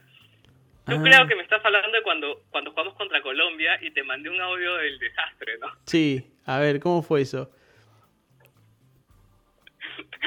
o sea, eh, yo soy demasiado emocional toda la vida. Eh, por suerte eh, me lo permito. Y, y en esa emoción te mandé un audio de, un tipo totalmente desesperado, descolocado, que yo lo he escuchado y me ha dado mucha vergüenza luego. Eh, y que yo estoy muy seguro que, que a alguien se los ha pasado, donde Obvio. este, con, con la voz completamente destrozada te, te decía algo así como, Paez, no puedo creerlo, vamos a, a ir al mundial, este, llorando en, en medio, de, totalmente desesperado. Es que vos no, no, no, cuando pitó, no, no, no, no podía entender lo que estaba pasando. O sea, sinceramente, era como una alegría totalmente desconocida en tu vida. O sea, o sea es, es algo que querías, que jamás habías experimentado y de repente estabas en esa situación y, y, y me puse a llorar, me, me gritaba, este, no, no, o sea, fue fue demasiado catártico, o sea, no sé, la ilusión de la ilusión de siempre de tu vida, de, de no apoyar a otro equipo en el mundial, de, de cantar tu himno, o sea, no sé, fue, no sé, ¿tú cómo lo recuerdas? No, yo me ac- Seguro es más divertido. a mí, me sor- a mí me sorprendió porque era caro. O sea, bueno, en la selección argentina, eh, como que si no va al mundial se pudre todo, está todo. Pero hay bronca, ¿entendés? Como todo lo contrario. Acá Es somos, somos terribles, somos terribles. ¿Cómo no vamos a ir? Pero ¿cómo no vamos a ir a un mundial nosotros, entendés? O sea, acá se pudre, es una cuestión de estado. No es que. eh, eh, ¿Y cómo no vamos a llegar a la final? ¿Entendés? ¿Y cómo no vamos a salir campeones? ¿Qué nos pasa? ¿Entendés? Que esto así, la escalada Claro, argentina es, la es- Argentina al palo. es a otro nivel, hay mucha bronca. Entonces, claro, uno no tiene en cuenta que por ahí hay países vecinos eh, de Latinoamérica, Cercano. Cercanos, que yo Hermanos que- latinoamericanos. hermanitos latinoamericanos que nunca fueron a un mundial. Y eso, o, o que, o que sí fueron, pero hace, por ejemplo, Goico, vos que me digas que en 32 años no viste a la selección peruana en un mundial, es- era sorpresivo para era una cosa O que sea, no... escucha, yo he visto cada clasificación de siempre, he llorado cada vez que no clasificábamos. Lloré cuando en el 97 Chile nos ganó por, por goles, pasó al, al Mundial del 98 por goles, porque estaba Zamorano y, y Salas en la delantera y metían todos los goles del mundo. O sea, Bueno, y ahora, ahora el- Chile se quedó afuera en este mundial. ¿O no? sí, Chile Se se- queda- sí, claro. Bueno, pues... y, y, Ri- y Ri- y Ricardo Gareca, que nos Gareca. había eliminado del, del, del Mundial del... ¿Cuál fue? Del, del 86, Es verdad. Nos, nos llevó a clasificar. Muy bien. Fue, no, fue, fue, fue, fue... Es más, y, y no sé por qué no salí a la plaza a festejar. Eso es lo único que me, me cuestiono. Bueno, O sea, me, me- me quedé ahí. lo que me decías también era que, que no sé, ¿qué, qué hago? ¿Qué, qué hago con este senti- con este sentimiento? Qué sé yo, salía a la calle. Ese era loco. ¿Entendés? Como que sentías algo que nunca, nunca te había pasado. Sí, no, no podía ni... No, claro, o sea, yo dije, ¿quién de mis amigos podría entender esta sensación? Y dije, bueno, Páez es argentino y, bueno, clasificar es una cosa normal, ¿no? El obelisco. Claro. O sea, es- esta gente que putea porque por, por, por, porque salen en segundo puesto y, y no vieron cebollitas, porque No, no, no. importaba salir campeón. Este, No, la bronca, la bronca acá que había con haber salido subcampeones del mundo, subcampeones dos veces seguidas, tres veces, dos o tres veces seguidas salimos subcampeones de la Copa América al hilo. Ya ni me acuerdo, dos veces seguidas. Las dos contra Chile, era... Pero no, Chile tenía no. un equipazo. No, no, no, no, no, no. Chile, te, Chile, o sea, a ver, yo hinché siempre por Argentina y toda la vida voy a hinchar por Argentina porque existe el el jugador más grande de todos los tiempos, se llama Diego Armando Maradona, este genio del fútbol mundial, Barrilete cósmico. eh, barrilete cósmico, ¿de qué planeta saliste? Oye, y encima, ah, hoy día vi el partido, hoy día vi la final Alemania-Argentina completa del 86. Viaba futbolera de Goico. O sea, qué partidazo, weón. O sea, de verdad Sí, dije, no puedo perderme esta experiencia y porque solamente lo había visto como por recortes. ¿Tú lo has visto completo? Mm, No, no, nunca lo vi completo ese partido. Vi los resúmenes. Goico, la semana pasada estuvimos hablando con el negro Ceja. ¿Vos ¿Escuchaste ese programa? ¿Estuviste en otra? No lo he, estado en, he estado en otra, pero pero vi el, el, el docu lindo que le hicieron ustedes de los Pura y fue como El negro Ceja. espectacular. Claro, loco. Bueno, después escuchar el programa. Está, está, lo- eh, avisamos. Todos los programas, todos los abrazos, después van a las plataformas, a Spotify, van a Apple Podcast, eh, bueno, etcétera, etcétera, etcétera. Todas, no sé, que hay como 5 o 6 más que ni me las acuerdo. Pero bueno. Así que bueno, Goico, che, escuchame una cosa. eh, así que andás muy fan de Maradona.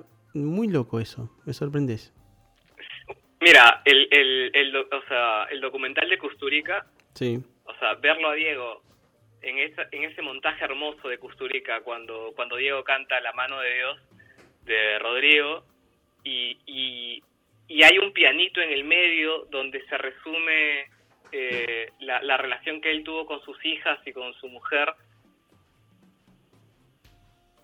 Y luego al, supuestamente al, más grande del mundo rogándole. Y ella con justa razón diciéndole que no y ves a un niño, ves al, al mejor del mundo que puede cargar una copa mundial, pero que el amor y el desamor es algo transversal a todos y ahí lo vuelve súper humano. O sea, es, no sé, hay, hay una escena también chiquita donde uno de los camarógrafos está cantando con el Diego, o sea, de emoción. No Muy sé, bueno. es, es, es, es, es, es, muy fuerte. Diego es muy fuerte. A ya ves que digo que los peronistas me caen muy bien. Es eh, Maradona uno. Che, escuchame una cosa. Sí, sí, Eh, Dolín es otro. Dolina en capo, Dolina también. Che, escuchame una cosa. Ahí, bueno, hoy te compartí, después mirate esos documentales que te compartí eh, sobre Maradona y otro muy polémico también sobre el, el representante de Dios, que es un personaje Ah, impresionante. Coppola. Coppola, tremendo. O sea, es polémico el documental, pero da para verlo porque es increíble. Che, Goico, bueno, vamos a ir a otra canción. ¿Qué te parece? 1026. Este, aquellos que estén por ahí, le dan eh, like también en, en Instagram, Abrazo Vivo, que ahí después vamos colgando cositas que vamos rescatando de los programas y demás. Así que, ¿qué, ¿con qué canción decís que vayamos, Goico? ¿Qué más tenés ahí? ¿Qué más seleccionaste para nosotros? Ah, ah, ¿qué, ¿Qué quedan? Es que está, no sé, ¿tú, tú, qué, tú qué quisieras? ¿Algo más, más, más para arriba o más, más, No, abajo? no, no, estamos bien, estamos re bien con las canciones. Este, Ah, me gusta. ha- hablemos, ha- ha- hablemos ¿De qué? hospital, Muy bien, dale. De los Petinellis. Che, Goico, te voy a decir algo. Me gusta que me gusta que en el chat de la transmisión ya están conversando entre ellos. Eh, se arman ahí conversación entre Pauli y Ceci, entre Mariano y Gris Andoná, como que están ahí. se- bueno, me gusta, me gusta que sea un lugar de encuentro esto. eh, como en un bar, que están ahí conversando y de paso a estar escuchando a nosotros. Así que bueno. Bueno, Goico, entonces, hospital, a ver, contame, los Petinellis, ¿quiénes son? Uh, eh, es una agrupación que solamente tuvo un disco eh, y que es un gran disco que mezcla también como cuecas y, y cosas de rock. Sí. Y, el, y el líder de esa banda es de un grupo que se llama Los Tres. Si han escuchado Déjate Caer, interpretado por Café Tacuba, Sí. este, el autor es este, Álvaro Enríquez, eh, el cantante De los de tres. los tres y Sí. también líder de los, de los Petinellis. Eh, y Los un tres- que me toca Los tres es una banda Sí. que llegó a Argentina. gran banda, Sí. Gran banda. Sí, no sé, no la tengo mucho yo, pero sí, sé que llegó a Argentina. Y, y, y, y- lo que ellos hicieron es para mí el mejor unplug de Latinoamérica eh, acústico en vos. MTV y lo terminan con unas cuecas muy de la puta madre. De verdad que hay también como una búsqueda desde el rock chileno, que eso siempre me, me gustó, de cierta parte del rock chileno, como a reencontrarse y, y- y abrazarse con, con, con, otros ritmos eh, más latinoamericanos. Y eso, no sé, ah, me, me parece genial. Y los Petinellis llegaron en un momento de mi vida como de la adolescencia donde estaba muy muy perdido, muy dolido, muy deprimido, eh, muy enfermo y, y, y nada, y, y, es, y, este, y esta canción es como que, que me remarcó en, en- en ese momento. Así que, nada, por ahí va. Mira, acá, te- antes de ir a la canción, te digo un mensaje. Queremos que el Goico pase una receta de ceviche. Quizá con eso me olvide las salchitruchas. Las salchitruchas. Yo les puedo pasar la receta del lomo saltado, sí. pero la del ceviche, la del ceviche la dejo para después. Bueno, entonces vamos a escuchar a los Petinelli. Ya el nombre es este llamativo. Así que vamos a escuchar a los Petinelli con Hospital.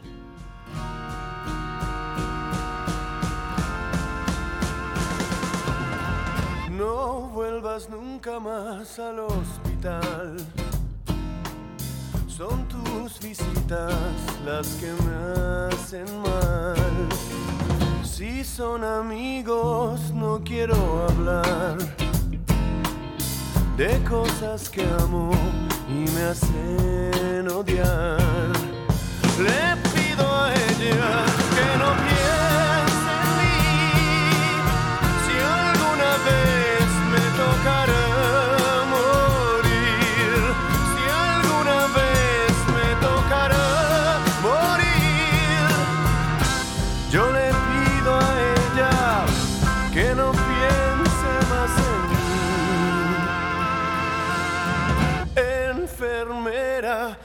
deje entrar. No haga más cruenta esta enfermedad. Con este cáncer ya no puedo más. De a poco me hundiré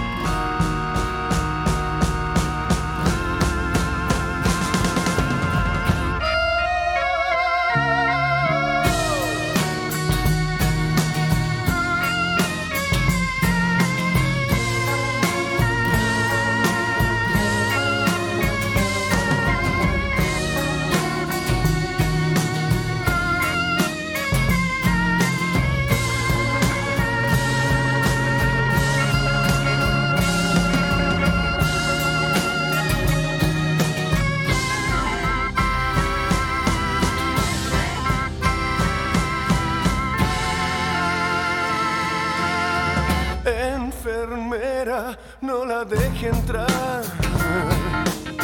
No haga más cruenta esta enfermedad. Con este cáncer ya no puedo más. De a poco me hundiré en la soledad.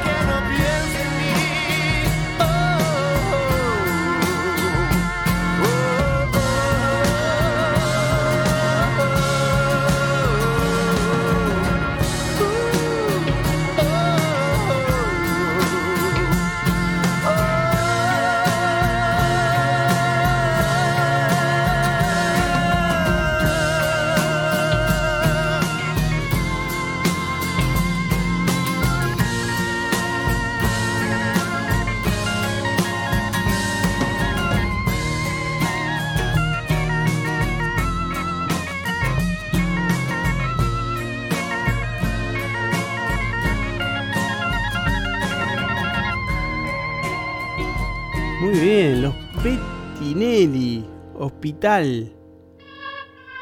¿Qué, qué, qué, qué temita? Tremendo, Boico. Bueno, justamente hablábamos recién que como eh, a mí me da la sensación que el, el rock chileno quedó muy pegado, o bueno, no sé si el rock chileno, pero no sé, pero esta banda, por ejemplo, los Petinelli, como Mon Laferte quedaron como muy pegados a esa, a esa onda de música de los 60, los 70 que eran baladas, este tipo, no sé qué banda, eh, no sé, por decirle algo, los pasteles verdes o, o no sé, Claro. de eso que escuchaban mis No, padres. Por ejemplo, eh, yo creo que, que- que Chile, a ver, pasa por, porque es mi gusto musical desde mi subjetividad total. Entonces, por ahí que el filtro, filtro eh, hace, hace sentir eso. Pero en realidad es que yo creo que en Chile hay como mucha variedad de, de, de- de gente haciendo cosas muy, muy, muy diferentes.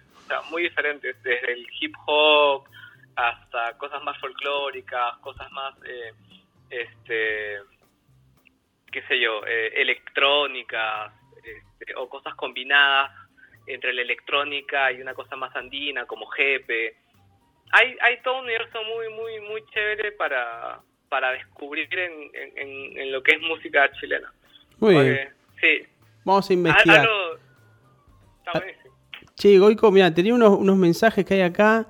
Dice Sergio desde, desde Mocoretá, en la provincia de Corrientes, eh, al igual que Gri, pero Sergio dice, las donas con miel, que pase la receta. Y Pauli dice, los picarones, ameos. Y María dice, eso, eso, dice ahí atrás. Uh, eso. Dios, no, los picarones es una cosa. Creo que la primera vez que Ana, que mi novia que, que vino acá, fue, comimos picarones y fue como espectacular. Eh, Pará, te, leo- te sigo leyendo mensajes y ahora explicamos qué son los picarones. Dice, y, eh, dice a mí, dice, y que explique la diferencia entre jalea de mariscos y chi- eh, jalea de pescado y chicharrón de pescado. Anótalo. ya, Te, te sigo leyendo mensajes. Dice Dale. Pauli, me encanta la Goico Music, propicio para el corchazo dominguero. Me encantó, eso del corchazo lo voy a, lo voy a robar. Está bien. Che, bueno, eh, Goico, entonces, la receta. Vamos a explicar qué son los picarones, porque no todo el mundo sabe qué son los picarones. Este. Contame, a ver. Eh, a ver, los picarones es un postre eh, tradicional que se hace no sé con qué, pero que alguien, si, si algún argentino que tiene eh, ascendencia española comido buñuelos, Sí, eh, puede asemejarlo. Ahora, eh, digamos que tiene la misma masa, pero que como, como dijeron se hace como una dona claro. y que la miel se hace a partir de chancaca, creo que es canela, eh, lleva, mira, mira, te digo, ¿ah? porque lo voy a leer para, Ah, bueno. Ya está como, la, como haciendo la salchipapa, a ver cómo es. Este, claro, voy a hacer, pero, pero avisa, Va a los salchipapa en vivo, Goico. Sí, voy a hacer una salchipapa en vivo, pero avi- avisando, ah, los picarones pueden lucir como buñuelos, pero en realidad son únicos y diferentes, dice la página que, que estoy. Para comenzar, no se hace solamente con harina y huevos, sino con una combinación de zapallo de macre. Una calabaza gigante que puede pesar hasta 100... Ya, bueno, ta, ta. Y con camotes, que serían batatas. Batata, muy bien. Che, pará, acá te eh. leo otro mensaje. Hola Leo, saludos, está escuchando el Negro Cejas de Santa Fe, que la semana pasada hablamos programón con el Negro Cejas, así que le mandamos un, un beso grande. Che, acá dice, listo, trucho, acá está la receta, manda, Mariano ya compartió. Ya está, es, eh, eh, hay- como, como hablaba, hay, hay Google, o sea... eh, yo, ¿qué receta les puedo mandar? La, la del lomo saltado. Que es muy Muy- gracioso porque cuando yo estaba en Argentina, eh, estábamos paseando con mi novia por un localcito y, Sí. y ella le dice a, una, a una señora que estaba vendiendo eh, ropa que su novio era peruano. Y la señora en un papelito le hizo toda la receta del lomo saltado porque se supone que los peruanos nos conquistan por el estómago. Sí. Entonces, cuando yo llego al, al, al lugar, Ana agarra el papelito y me lo da. Y me dice, para que me hagas. Y lo hiciste. y sí, fui Bien, aprendiendo. Goico, bien, Goico, bien, Goico. Pero, Bajando el pero patriarcado, Goico, bien, Goico.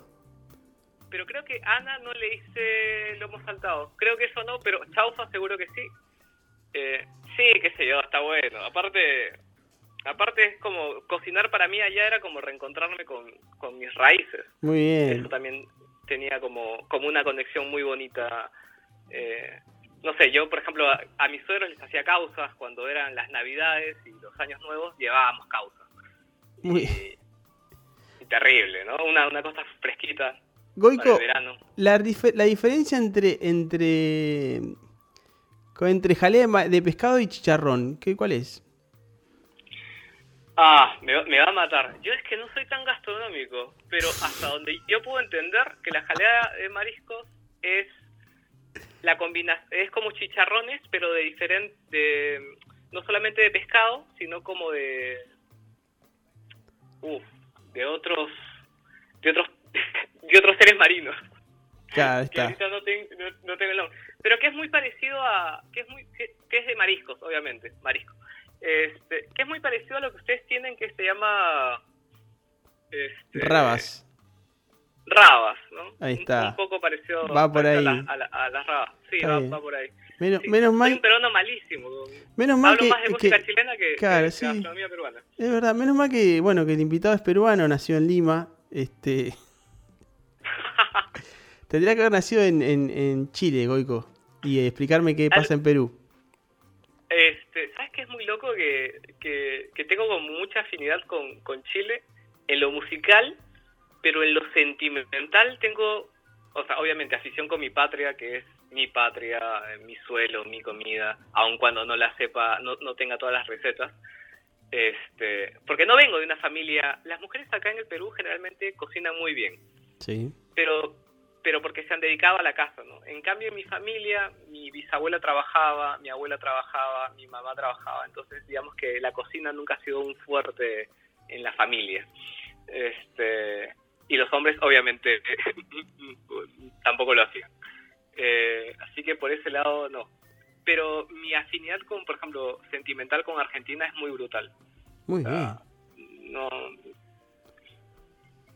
creo creo que me, me hubiera gustado, me gustaba más- mucho más vivir en Argen- la idea de vivir en Argentina que la idea de haber vivido en Chile por ejemplo y eso no sé por qué pero eso sí Mira vos. Che, Goico, mira, acá dice, ojo, que siempre, dice a, a, a mí, dice, ojo que siempre pregunto y creo que no hay peruano que pueda explicar la diferencia entre jalea y chicharrón. Es verdad, soy testigo de eso.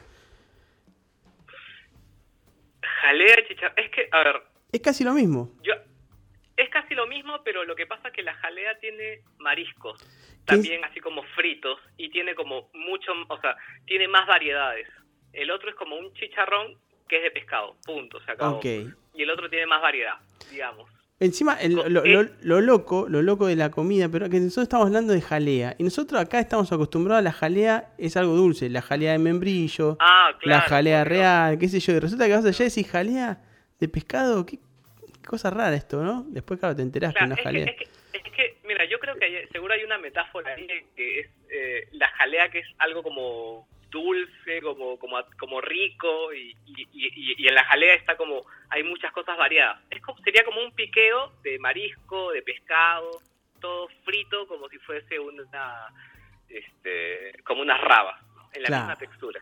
Claro, una cosa así. Exactamente, Goico. Sí. Así que así es, don Goicochea. Bueno, ¿y ahora qué, mm, en qué, en qué anda la, la vida? Goico, bueno, vamos a contar, Goico, como eh, hablamos hoy, es un colega. em- em- ah, ¿Qué? hemos hablado una hora y media Sí. un tipo X no- y, y salió de ningún lado y ya está. O sea, Sí, es así. ¿qué hago? ¿no? Es así, Goico. Mira, bueno. 10.43. Esto es una charla entre amigos. Eh, Goico, bueno, para, Goico sos periodista y andás incursionando en el documental ya sé bastante, en el audiovisual y últimamente en un documental. Muy interesante. Sí. Sí, en el cine documental. Muy bien. Este, Tenés un proyecto que me encantó ya desde la primera vez que me lo contaste, me pareció alucinante. Sí, sí, es un proyecto que he venido trabajando, mira, precisamente desde que fui a Argentina, para, para como excusa también para reencontrarme con mi país. Este, el documental es sobre la historia de Roger Pinchi Vázquez, un tipo que es sobreviviente eh, del conflicto armado interno, del terrorismo en el Perú, que fue secuestrado por el MRTA, que era un grupo guerrillero de izquierda subversivo, y que fue secuestrado por su orientación sexual. Entendamos que en esa época eh, el comunismo, la izquierda, tanto en, Cuba como en, como en la Unión Soviética, condenaban a la homosexualidad porque era una cosa burguesa y porque era una este, algo que debía ser castigado porque el nuevo hombre no podía tener ser, ser homosexual. Este, y, en, y en Cuba se, hubiera un campo de concentración y en la Unión Soviética también. Entonces eso mezclado con una sociedad super machista generó que durante el conflicto armado interno, que fue la búsqueda del poder de, grupos este, subversivos de izquierda, eh, y en medio de esa guerra, eh, los, las personas eh, homosexuales que nunca habían tenido, habían sido parte del recuento histórico, a través de, de, Roger, eh, hay como un testimonio de vida de esa etapa, ¿no? De esa etapa desconocida para, para la historia del país. Y aún más grave cuando su hermana, eh, François, fue asesinada porque era una transexual muy conocida en, en, Tarapoto, que es que esta historia se desarrolla en la selva del Perú. Eso es, eso es lo llamativo. Que, porque vos, vos me contabas que ustedes tienen un libro, como el Nunca Más argentino, que se llama... Claro la CBR, la Comisión de la Verdad y la Reconciliación. ¿Que fue editado en qué año ese libro? Ah, creo que el tomo es del 2002, 2003, puede ser. Sí, más o menos, más o menos por, por esas fechas, a comienzos de los 2000.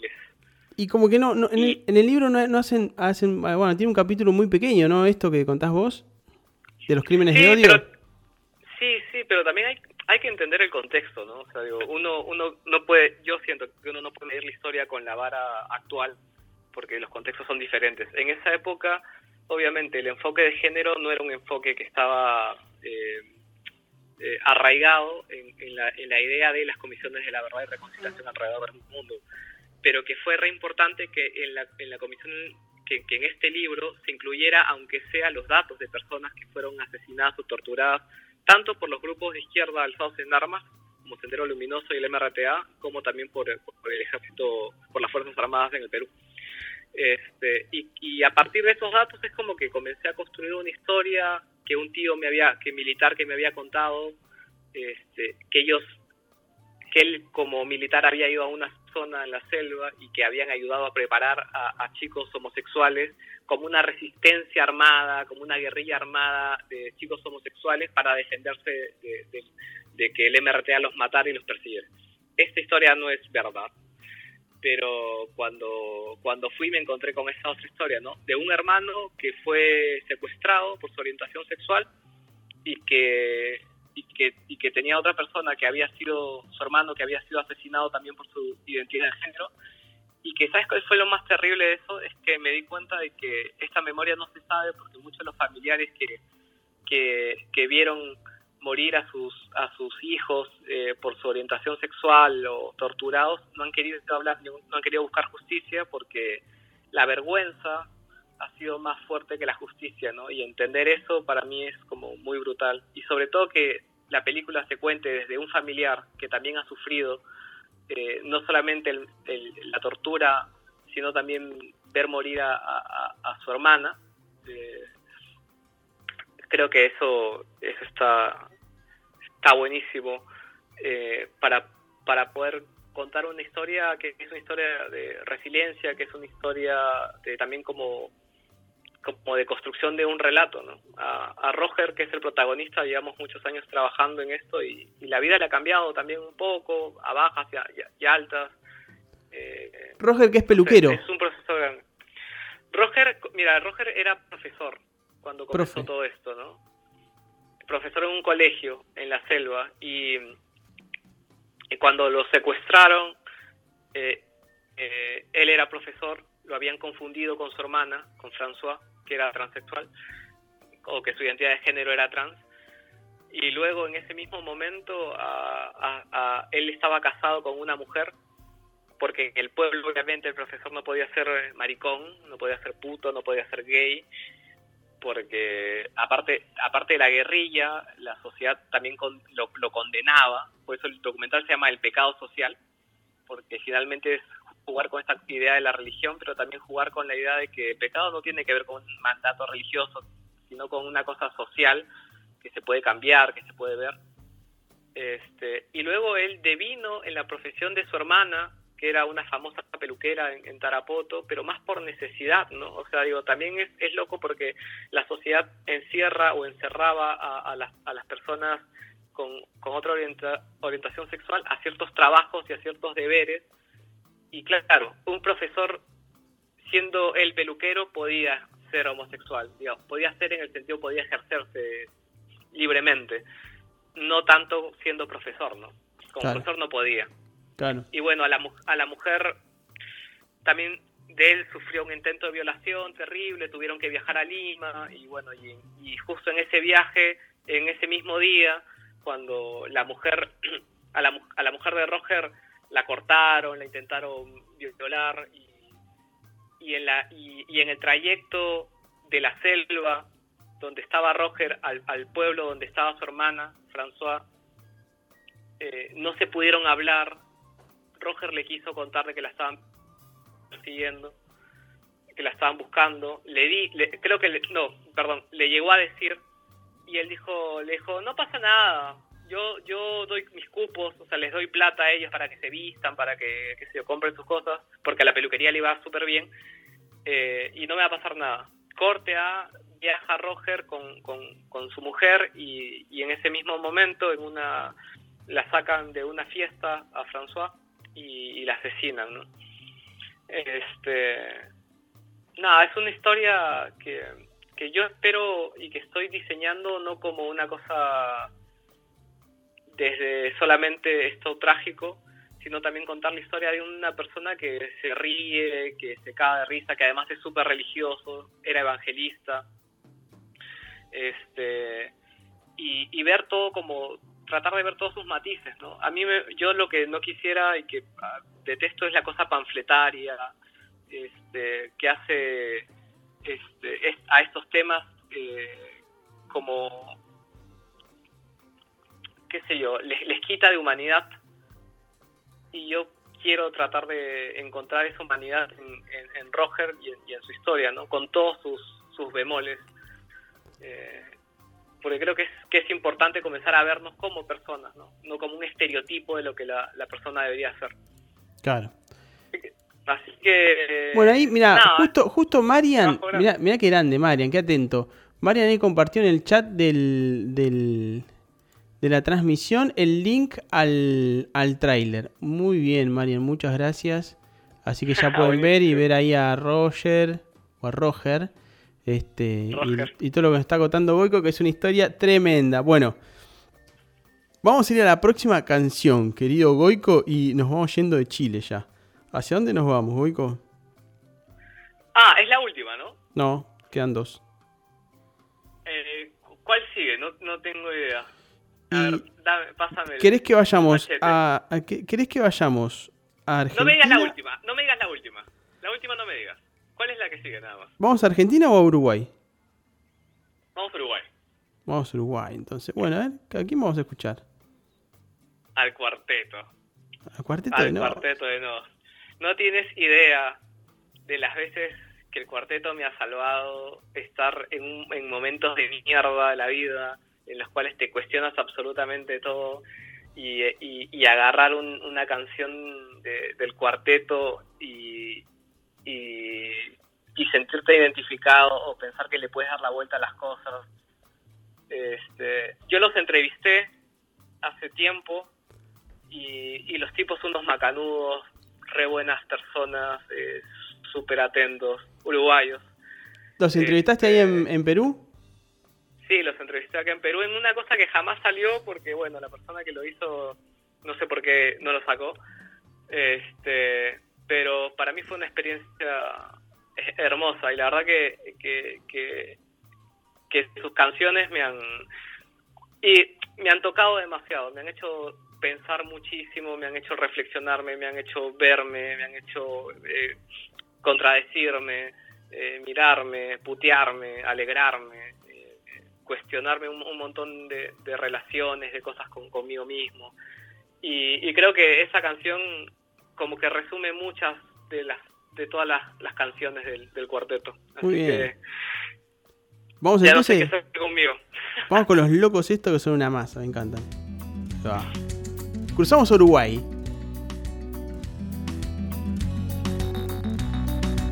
Ya tuve que ir obligado a misa, ya toqué en el piano para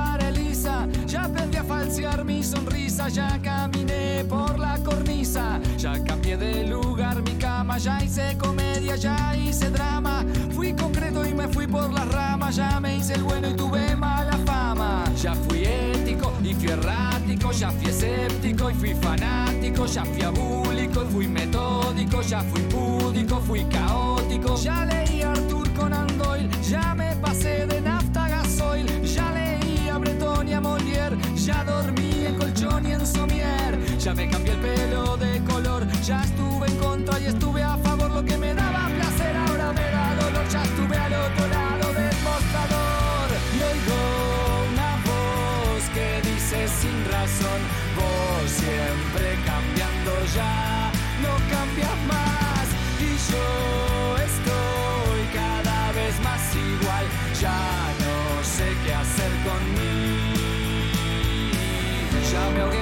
de agua, ya planté café en Nicaragua, ya me fui a probar suerte a USA, ya jugué a la ruleta rusa, ya creí en los marcianos, ya fui volacto vegetariano sano, fui quieto y fui gitano, ya estuve tranquilo, estuve hasta las manos, hice el curso de mitología, pero de mí los dioses se reían,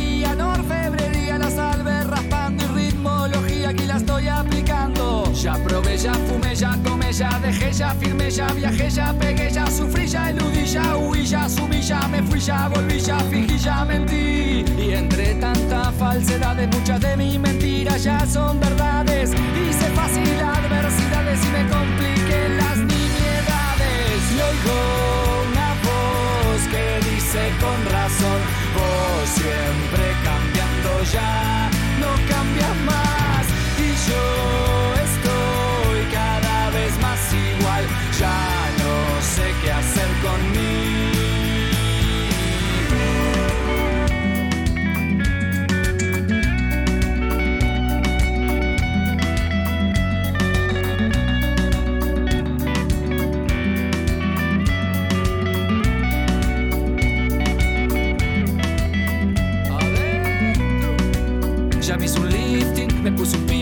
fui a ver al Dream Team y no hubo feeling. Me tatué al Chen una nalga arriba de mami para que no se salga. Ya me reí, me importa un bledo de cosas y gente que ahora me da miedo. Ayuné por causas al pedo, ya me empaché con pollo al espiedo. Ya fui al psicólogo, fui al teólogo, fui al astrólogo, fui al enólogo. Ya fui alcohólico y fui la peta, ya fui anónimo y ya hice dieta. Ya lancé piedras y escupitajos al lugar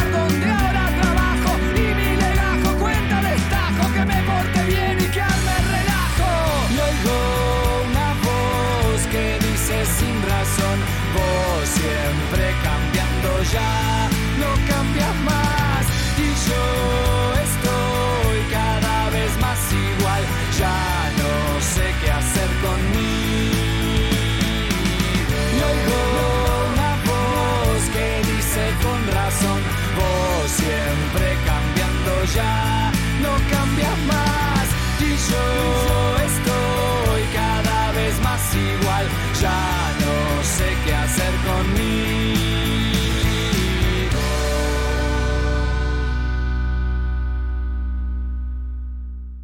Bien, qué temazo. Para que el, el operador se. Un quilombo dice el operador. Ahí está. Bueno, vamos. Ahí estamos. Qué temazo, me encanta. Che, eh, te voy a decir algo. Se picó, se picó el chat del, del coso, de la transmisión, eh, de abrazo. Este. Se está poniendo caliente la- el asunto. Este. Son las 10.58. Ya empieza. señor. voy con. La primavera ya arranca, pará. ¿Cómo, se, cómo, es esto? ¿Cómo se festeja la primavera en Perú? Mira, eh, cuando era niño se festejaba en los colegios vistiéndonos de eh, girasoles y algunos gente de árbol y salíamos a desfilar eh, con nuestros trajecitos eh, por las calles cercanas a nuestros colegios. Y después no, no hay como una celebración especial del Día de la Primavera. Para, la eh, no, no, no, mm, a los colegios ponen secundarios, ¿no les dan el día libre para que vayan a festejar el Día del Estudiante, el Día de la Primavera? formábamos y nos vestíamos de, de, de alguna flor hecha con papel, ¿no? Pero en la secundaria tampoco. Mira, la verdad que no, no, no, no hay como una cosa, te digo sincero, si voy a buscar en mi, en mi, en mi memoria, no tengo como una cosa de la primavera asociada al festejo. Yo tengo más bien septiembre as- conmigo, conmigo asociado como a, a cambios, a, a- cosas que pasan. No sé, porque septiembre siempre ha sido para mí un mes de cambios, de- de encuentros, de desencuentros, pero, pero así como una cosa formal, la verdad que no recuerdo. Mirá vos, ¿sabés que acá en Argentina, eh, por lo menos, no sé, después me contarán ahí en el chat, me dirán Sergio y, y Gris, en Argentina se utiliza mucho festejar el Día de la Primavera. Y entonces, eh, como que los estudiantes, sobre todo de la secundaria, eh, son los, los máximos este, festejadores de esta fecha. Eh, y entonces nos preparamos. Y era como, bueno, ¿a dónde vamos? Y se utiliza acá en Buenos Aires y en el conurbano, por ejemplo, ir eh, a los bosques de Palermo, ¿no? Que es un sector ahí bien arbolado de, de la capital. O nos vamos para el delta del Tigre, que es la zona de islas. Claro. O a cualquier lugar verde a hacer un picnic, que significa, bueno, llevarse una gaseosa, unos sándwiches, un, algo para compartir. Eh, algunos llevan una guitarra, otros llevan el equipo de música portátil, este, y así a pasar el día de, de la primavera. ¿Qué pasaba? la jodita. Claro, viste, y alguno por ahí lleva un alcohol, algo, qué sé yo, viste, con las primeras veces que, que se toma alcohol y demás, viste, demás. Bueno, em, ¿qué más? Eh, y se prepara con mucha expectativa. Hoy justo eh, hablaba con Ceci, íbamos conversando que la expectativa con la que se armaba el festejo del Día de la Primavera. Después llegaba el Día de la Primavera y era un embole porque éramos desorganizados. Entonces, ¿dónde vamos? Y vamos para, ¿viste? O no, no se armaba, no, no, no pasa algo bueno. Este, entonces era flor de desilusión. Eh, mira, acá. Gris dice, acá hacen una fiesta en la escuela todo el día. Claro, ¿ves? No, acá en la escuela nada, nosotros a la escuela nos íbamos. Y se arma uno, resulta que eh, eh, es algo que cubren los medios de comunicación, los noticieros. El festejo del Día de la Primavera desde los bosques de Palermo. Y hay un móvil destacado ahí. Jam- Este, Mira, yo he vivido años y jamás he visto eso. No, claro, y transmitiendo. Y, y hay mucha expectativa porque, claro, estamos en una pandemia y están viendo qué va a pasar mañana con el festejo del Día de la Primavera. Porque no se puede sí. desmadrar todo. Igual ya está todo desmadrado acá en Buenos Aires, ¿no? Pero bueno, entonces están con ese tema y, y- y- y viendo qué, mm, qué van a hacer ¿Qué los hacer? estudiantes, ¿viste? No, tremendo. ¿Qué onda? Mira, mira, yo te soy súper sincero. Yo cuando he sido chico, eh, y ahora, ya, yo mismo, eh, soy como una persona de, de, de- de muy pocas amistades. Este, entonces, esta cosa de- del cole, de la patota, de ir a tomar, este, de, de quedar con los amigos, la verdad que yo no la tuve, ¿ah? O sea, no, no, no la tuve, no, no, no, yo recién comencé a tomar creo que a los 23 años, después de que me curé de una enfermedad muy jodida. Este, pero antes no tuve, no, nu- nunca tuve así como ese ánimo eh, este, como de grupo y, y estas cosas como iniciáticas de la adolescencia que, que pasan por el grupo. eh, no, ni en la universidad tampoco. Así que- Che, acá así dice, que- Mira, dice Gris Andona, dice, un baile, dice que ahí en, en Mocoretá, dice un baile a la noche donde se elige el rey y la reina de primavera. Hace muchos años se hacía un desfile de carrozas que se armaba meses antes. Mirá vos. Este, Vaya, qué chévere. ¿Viste? Bueno, habría que ver el Vaya. negro ceja si está escuchando por ahí, qué hacía para el día de la primavera también, ¿no? Este, que es de una, de una generación eh, mayor a la nuestra, que el negro ceja de tener aventuras del día de la primavera increíbles también. Eh, así que bueno, mira, yo no tengo ninguna. No, en- tengo, no, tengo, no tengo ninguna. Eh, ver florecer el jardín de mis abuelos. Ya está, creo que hasta ahí. muy bien.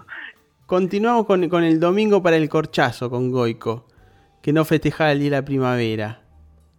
Sí, no. Qué bárbaro. Festejaba otras cosas más, más, más, más, más mi, mi primavera era, tenía elementos más, más individuales. ¿Cómo qué?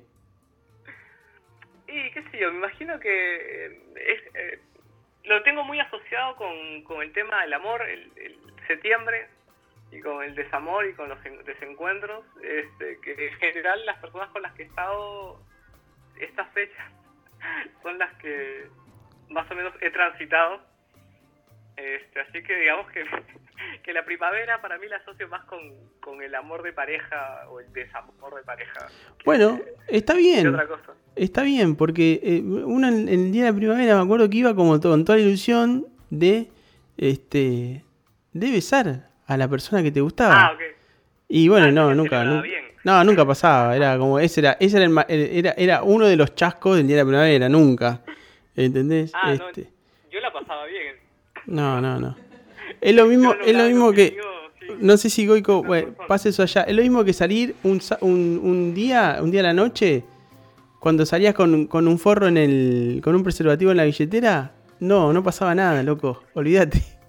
No pasaba. Yo he ido, yo he ido un 14 de febrero al cine solo. Y fui a ver El Señor de los Anillos. Y creo que yo fui el único huevón que estaba viendo la película.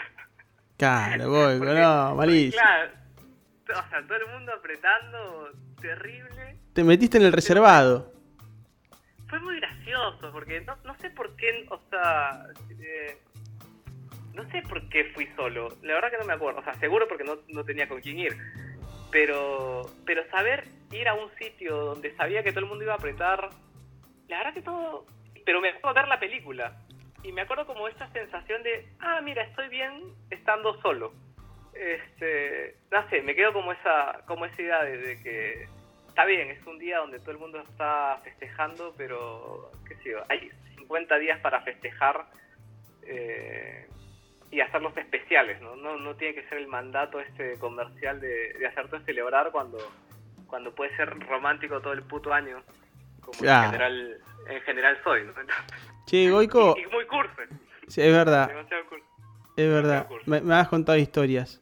Che, Goico, eh, acá pregunta Sergio, ¿qué, qué, dice Leo, preguntale qué le gusta hacer para no darse el corchazo.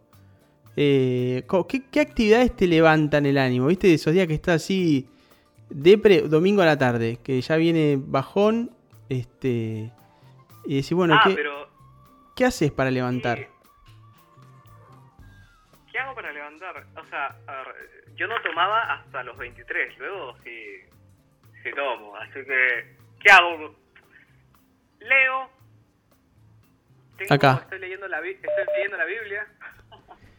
este y desde, desde una posición muy, agnos- muy agnóstica. Eh, me fumo me fumo algo eh, qué sé yo, toco, toco la guitarra, escucho música, eh, no sé, eh, hablo conmigo mismo, es una actividad que, que me gusta Me, mucho. me voy a detener en algo. ¿Estás leyendo la. Acá dicen boyerista, se llama algo. eh, fuiste a, a hacer de, de boyer ahí al cine, dice. Te están Mira, acusando de boyer. yo- mira, me, me lo puedo cuestionar, pero es que me acuerdo haber visto la película. O sea, me acuerdo, la- o sea, me acuerdo de que era consciente que había gente cuando salí, o sea, cuando salí de la, de, de la película y vi que yo salía solo y todo el mundo salía como en, en pareja súper meloso. Este, así que, que, que, que no fue tan buena. Me, me hubiera gustado para la anécdota, pero no, no, pasó por eso. No pasó por ahí. Che, Goico, bueno, acá este, me voy a detener en esto que dijiste que estás leyendo la Biblia. Y me sorprende. ¿En qué plan estás leyendo? ¿Estás leyendo la Biblia? ¿En plan religioso? ¿O tal vez en libro de fantasía? Este, ¿cómo, cómo lo estás tomando eso? Para, para continuar, ¿no? Eh. Con esta línea de domingo, domingo, Domingo, de domingo. mira, Sí, no sé para dónde vamos con este domingo. No sé, mira, yo te digo, eh, mi tengo una Biblia del 74 creo de, de mi abuela que justo la encontré acá, pero ya estaba leyendo la Biblia como por digital. Para mí la Biblia es el libro, o sea, es el libro que define nuestra occidentalidad. Creo que si, si queremos entender al- la, la humanidad o los conceptos culturales de, de Occidente, aún mezclados con todo el sincretismo andino y, y qué sé yo, porque yo me reclamo mestizo, este, esencialmente, eh, creo que no puedes entender eh, todo lo, toda la cultura sin entenderla, sin comprender la Biblia, ¿no? O sea, eh, aparte Biblia significa, o sea, en, en- en griego es el libro. Mirá vos, es Goico. muy loco. Y, y es el libro. ¿me ¿Y te causa gracia? ¿Te causa gracia? ¿Te causa qué te causa? ¿Te me causa a- impresión? admiración. Me, me Admiración. causa admiración que, que, entendiendo el tiempo y el contexto, ¿no? O sea, ponte a pensar, Que con un libro se haya logrado tanto.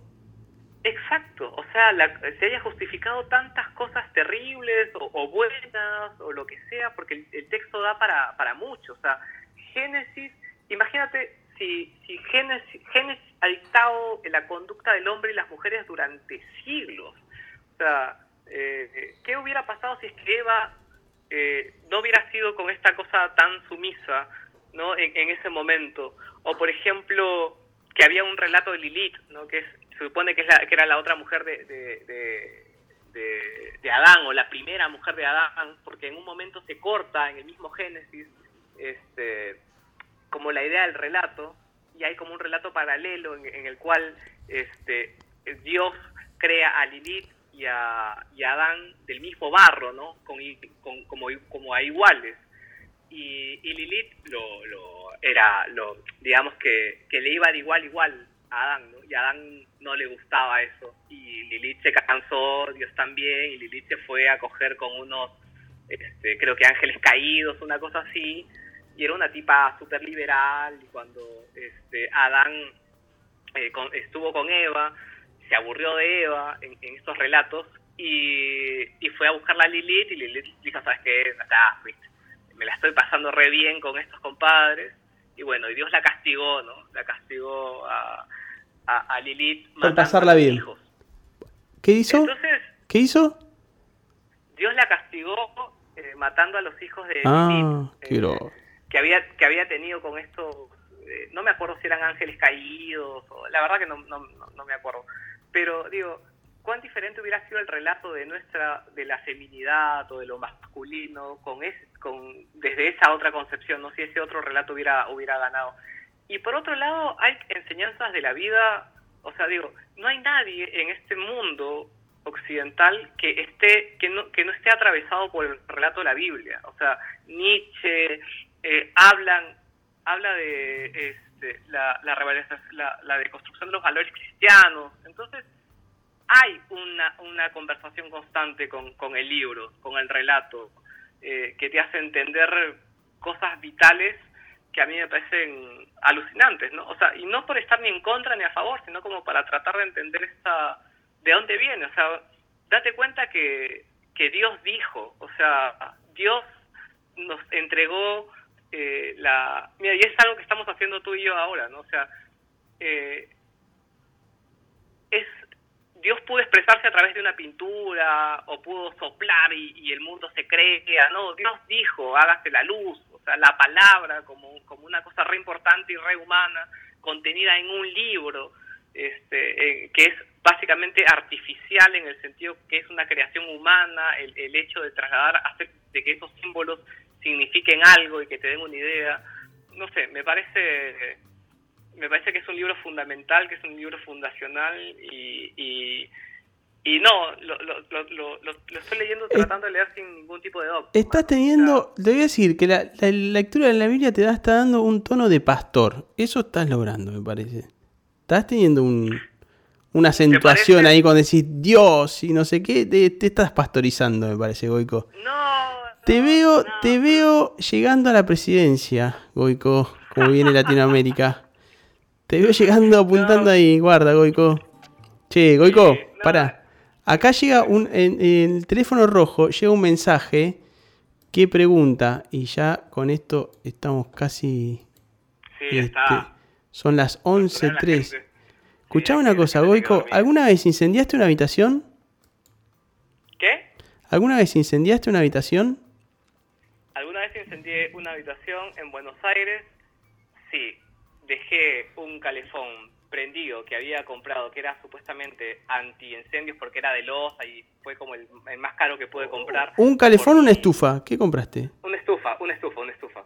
Este, en, en Lima no usamos demasiadas estufas porque el clima es bastante templado y me olvidé de, de- de apagarla y parece que el col- prendió con el colchón cuando tendí la cama, parece que algo prendió y yo estaba sin celular, sin celular comiendo en la casa de una de mi tía comi- que, que vive en Argentina comiendo un lomo saltado. Dije, por si acaso voy a, prender el celular, lo voy a cargar para revisar qué onda.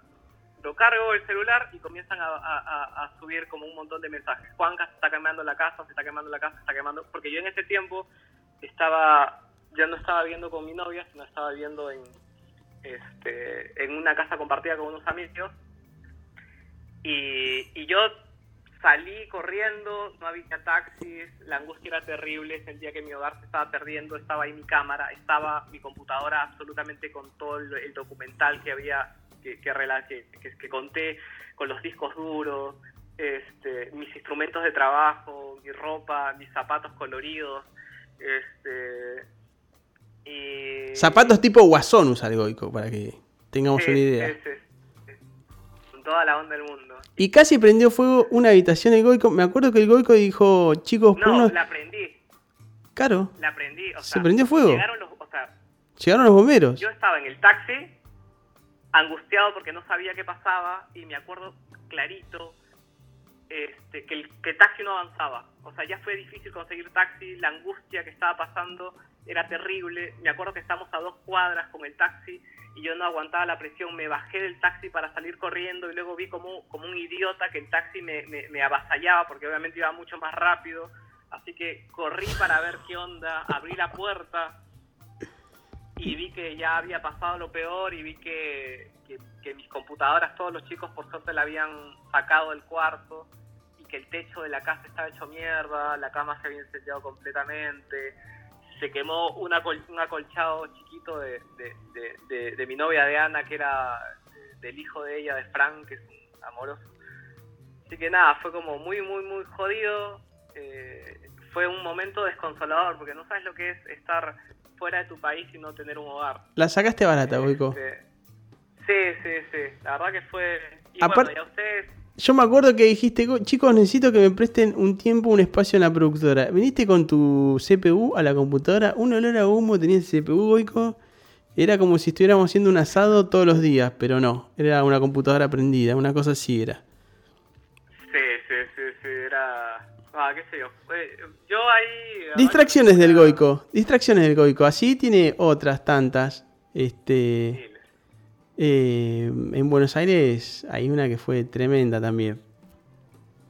sí. No sé si es No, distracciones o mala suerte la que tiene Goico. Yo he he conciliado con mi vida de que, de que no soy tan importante y que los dioses eh, no, no están mirándome como a Ulises para desviarme del camino de mi bien, sino que soy un distraído tremendo y que, y, y que seguro este, las he sacado muy baratas. Creo que más bien he tenido suerte. Y casi te amputás una pierna, más o menos. Ah, claro, sí, que me corté con un vidrio este, la pata y, y Ana, por suerte, ahí fue una grosa, me llevó al hospital. Este, sí, qué sé yo, se- habíamos ah, pasado una noche re linda, habíamos, habíamos tomado un, un vino, había dejado las copas en el suelo, vino una, una tormenta, fui a cerrar la, la, la, ventana, el mismo viento se cargó un vaso, pisé el, el- el- digo, la copa y me recla me clavé terriblemente el pie, estuve andando en muletas un mes, la saqué re barata porque no tocó un tendón ni nada. Este, Goico. que Goico sí, Chea. Che, mira, Goico, acá dice Gris Andoná. Acá me dicen que, hace feste que hacen festejos gastronómicos en Perú por el Día de la Primavera y que en el colegio y en el trabajo dan un tiempo.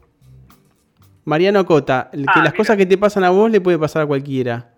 Ponele, dice. sí, sí, Esa le sí, yo. obvio, qué sé yo.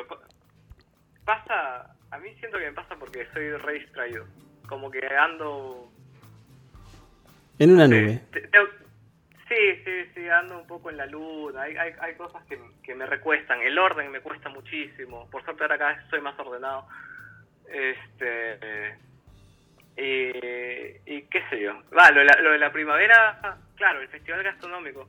claro, acá hay un festival que no lo asocia a la primavera, pero que seguro es en septiembre, que, es, que era Mistura, un gran festival donde se comía muy rico y los y como los restaurantes más chetos de Perú están accesibles, ¿no?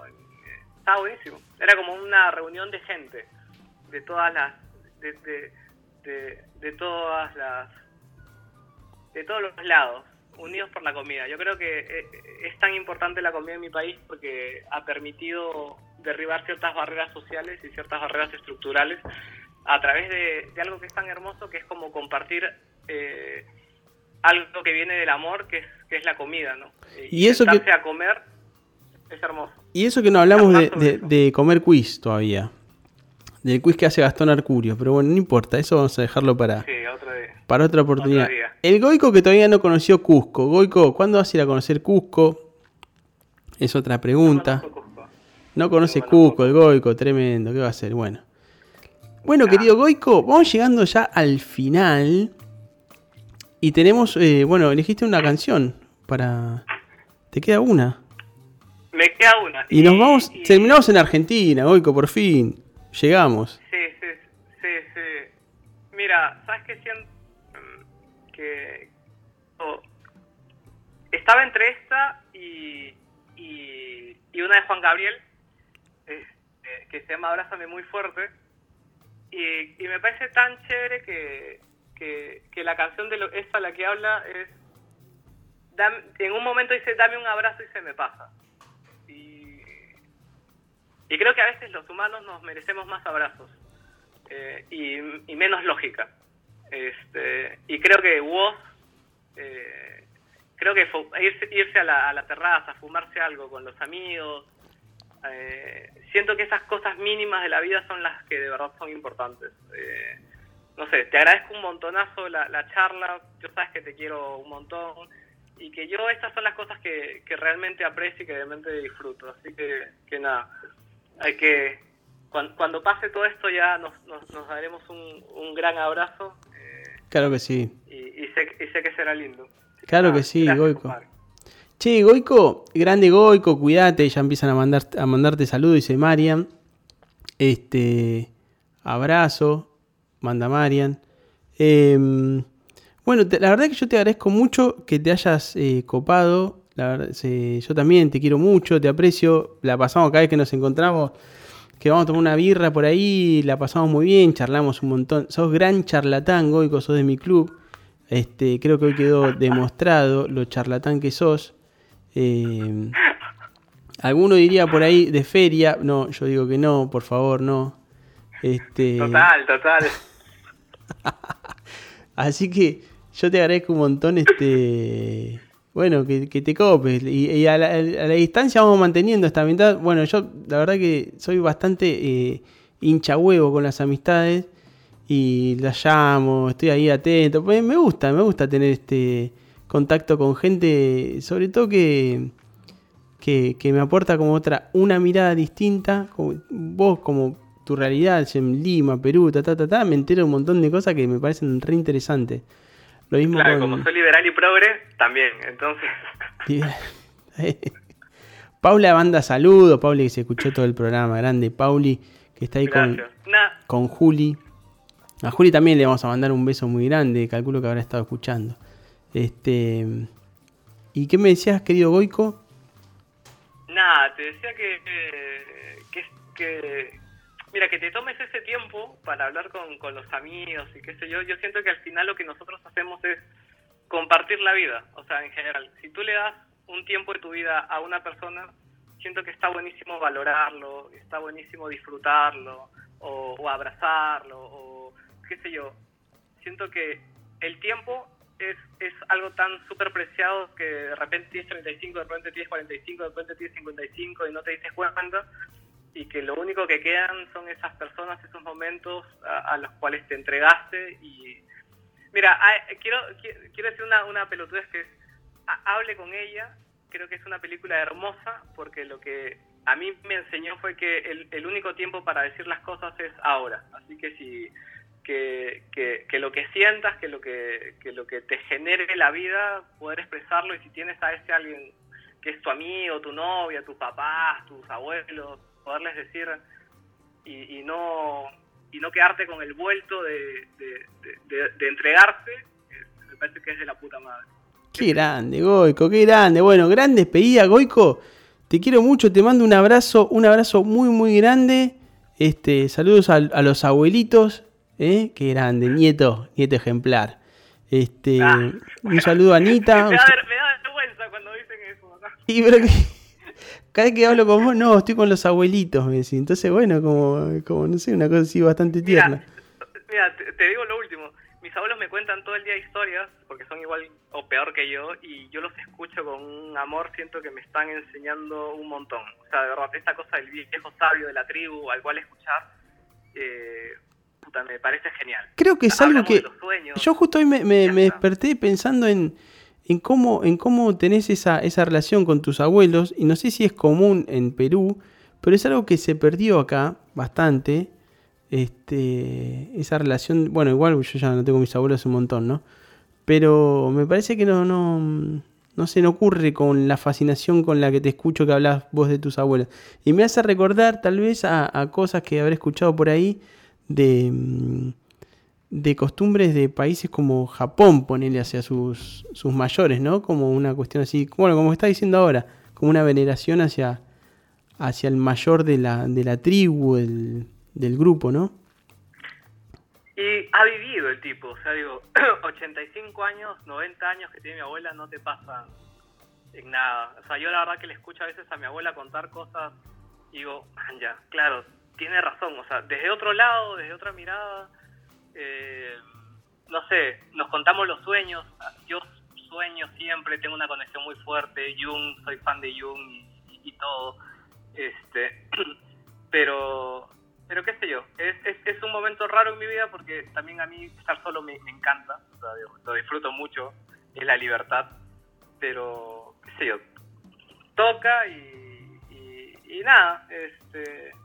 Tenés que grabarlos a, tu, a tus abuelos, Goico, acordate. Oye, ¿sabes que estaba pensando en eso? Pero te voy a dar una respuesta que es un poco cojuda, ¿ya? Eh, siento que a veces cuando la gente va al- a, los conciertos, a los recitales a grabar, se pierde el momento y, y quizás no quiero perderme de este presente que estoy teniendo con ellos. No, y, grabalo, quizás, por favor. y, y quizás luego los grabo, maños, o sea, pero seguro. Pero ahora es como un momento de mucho tránsito que está bueno como, como, como que ese proceso sea así y, y qué sé yo, y disfrutarlos. Muy bien, Goico. Está bueno eso. Acá te manda saludos Miguel Popritkin. Abrazo al grupo y al amigo peruano. Grande, Miguel, siempre presente, fiel de hierro. Bueno, Goico, entonces, ¿no vamos con el tema? Te mando un abrazo grande, Goico. Gracias por estar ahí. Otro abrazo, querido. ¿Cómo se Nada, llama? Te quiero mucho. Yo también, Goico. Bueno, presenta el tema. Bueno, nada, con usted es un chiquillo que, que la rompe, rompe, rompe, rompe en un género que quizás a mi generación no le da, no le da mucho, pero, pero así como, como, como hemos hablado, más que la, que la música, escuchen la letra. Creo que la letra a cualquiera le va a dar unas ganas de, de agarrar el teléfono y, y llamar a, a sus amigos. lado Así que oscuro. nada, un abrazo. Me emocioné, parte de tipo duro, pero no puedo, me. Grande, Goico. Lo voy a pasar de vuelta porque está genial. Va de vuelta, ahí va. Grande, Goico.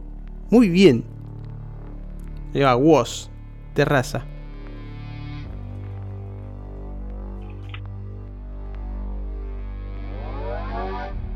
Quisiera sacar mi lado oscuro, rapearte con mi parte de tipo duro, pero no puedo, hoy me curo.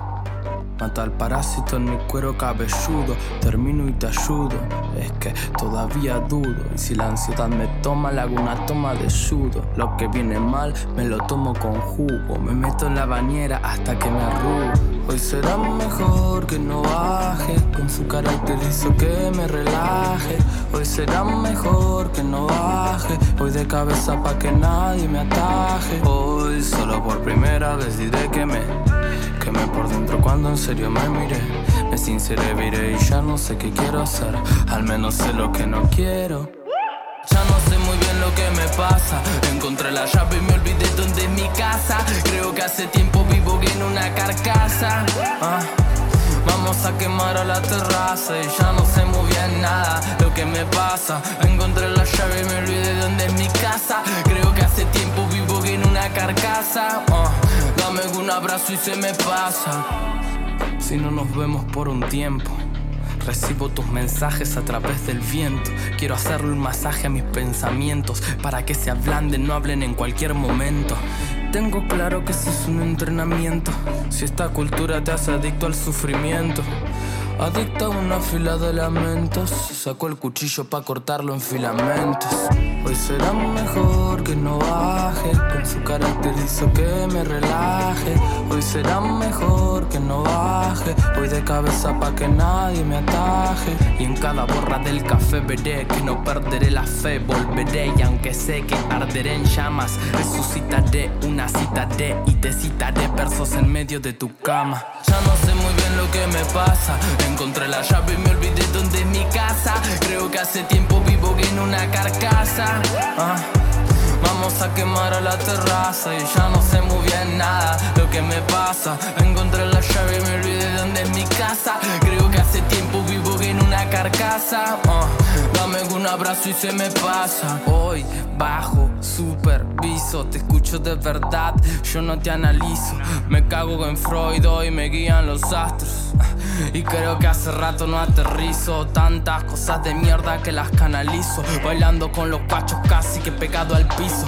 Borracho y esquizo, ¿cómo es que lo hizo? Es que así soy, lo drogado no me saca lo preciso. Y llegan lo mío haciendo fondo con el cáliz. Flacos y doblados parecemos origami. Los a donde voy preguntan quién es que soy Soy el mono más rabioso de todo el safari Ey, dale vámonos que tengo sed Ya no tengo nada para hacer Ey, en alguna vuelta te veré Ya no tengo miedo de perder Ey. Ya no sé muy bien lo que me pasa.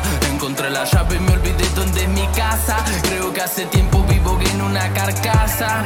Ah, Vamos a quemar a la terraza y ya no sé muy bien nada lo que me pasa. Encontré la llave y me olvidé dónde es mi casa. Creo que hace tiempo vivo en una carcasa. Ah, Dame un abrazo y se me pasa.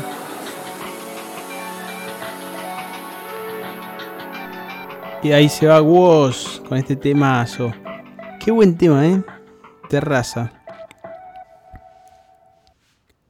Muy bien.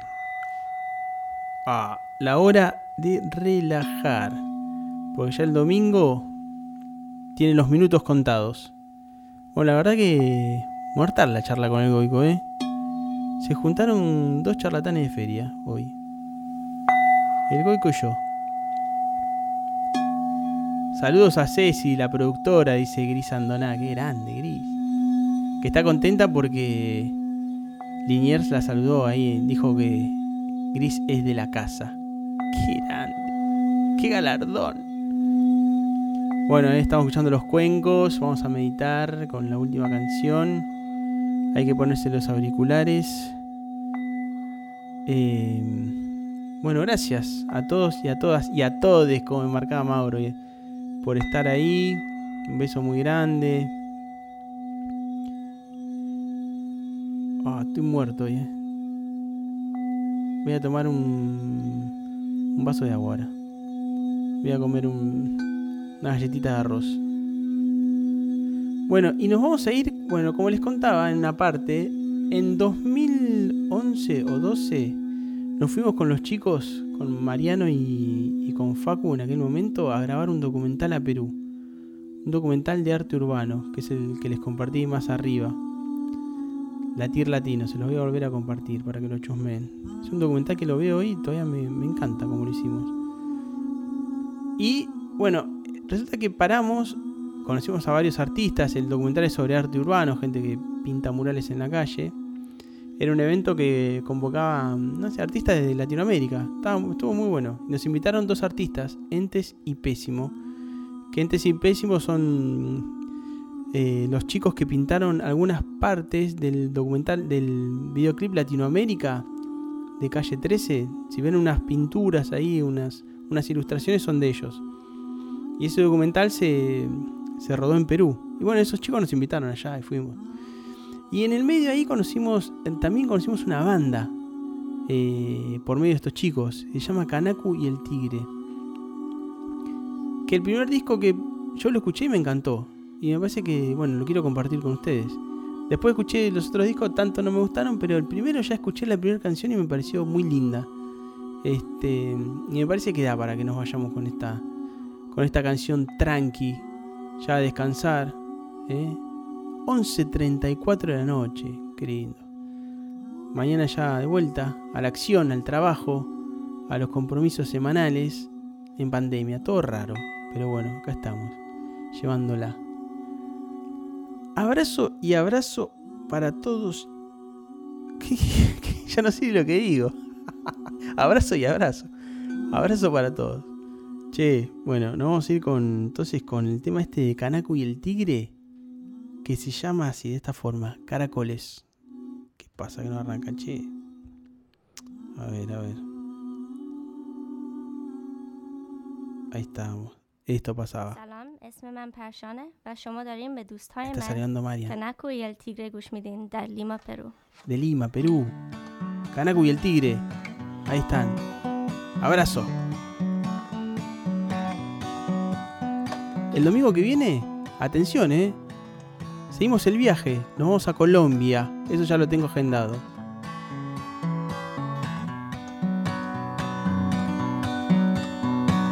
Cojo caracoles del jardín. Todos hemos entregado todo.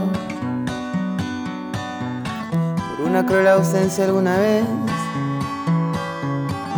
Es inútil convivir con la inocencia en alto.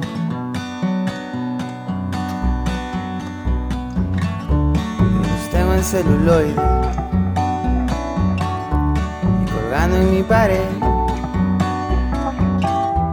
Solo puedo prescindir del llanto cuando tomo un poquito de más, un poquito de más.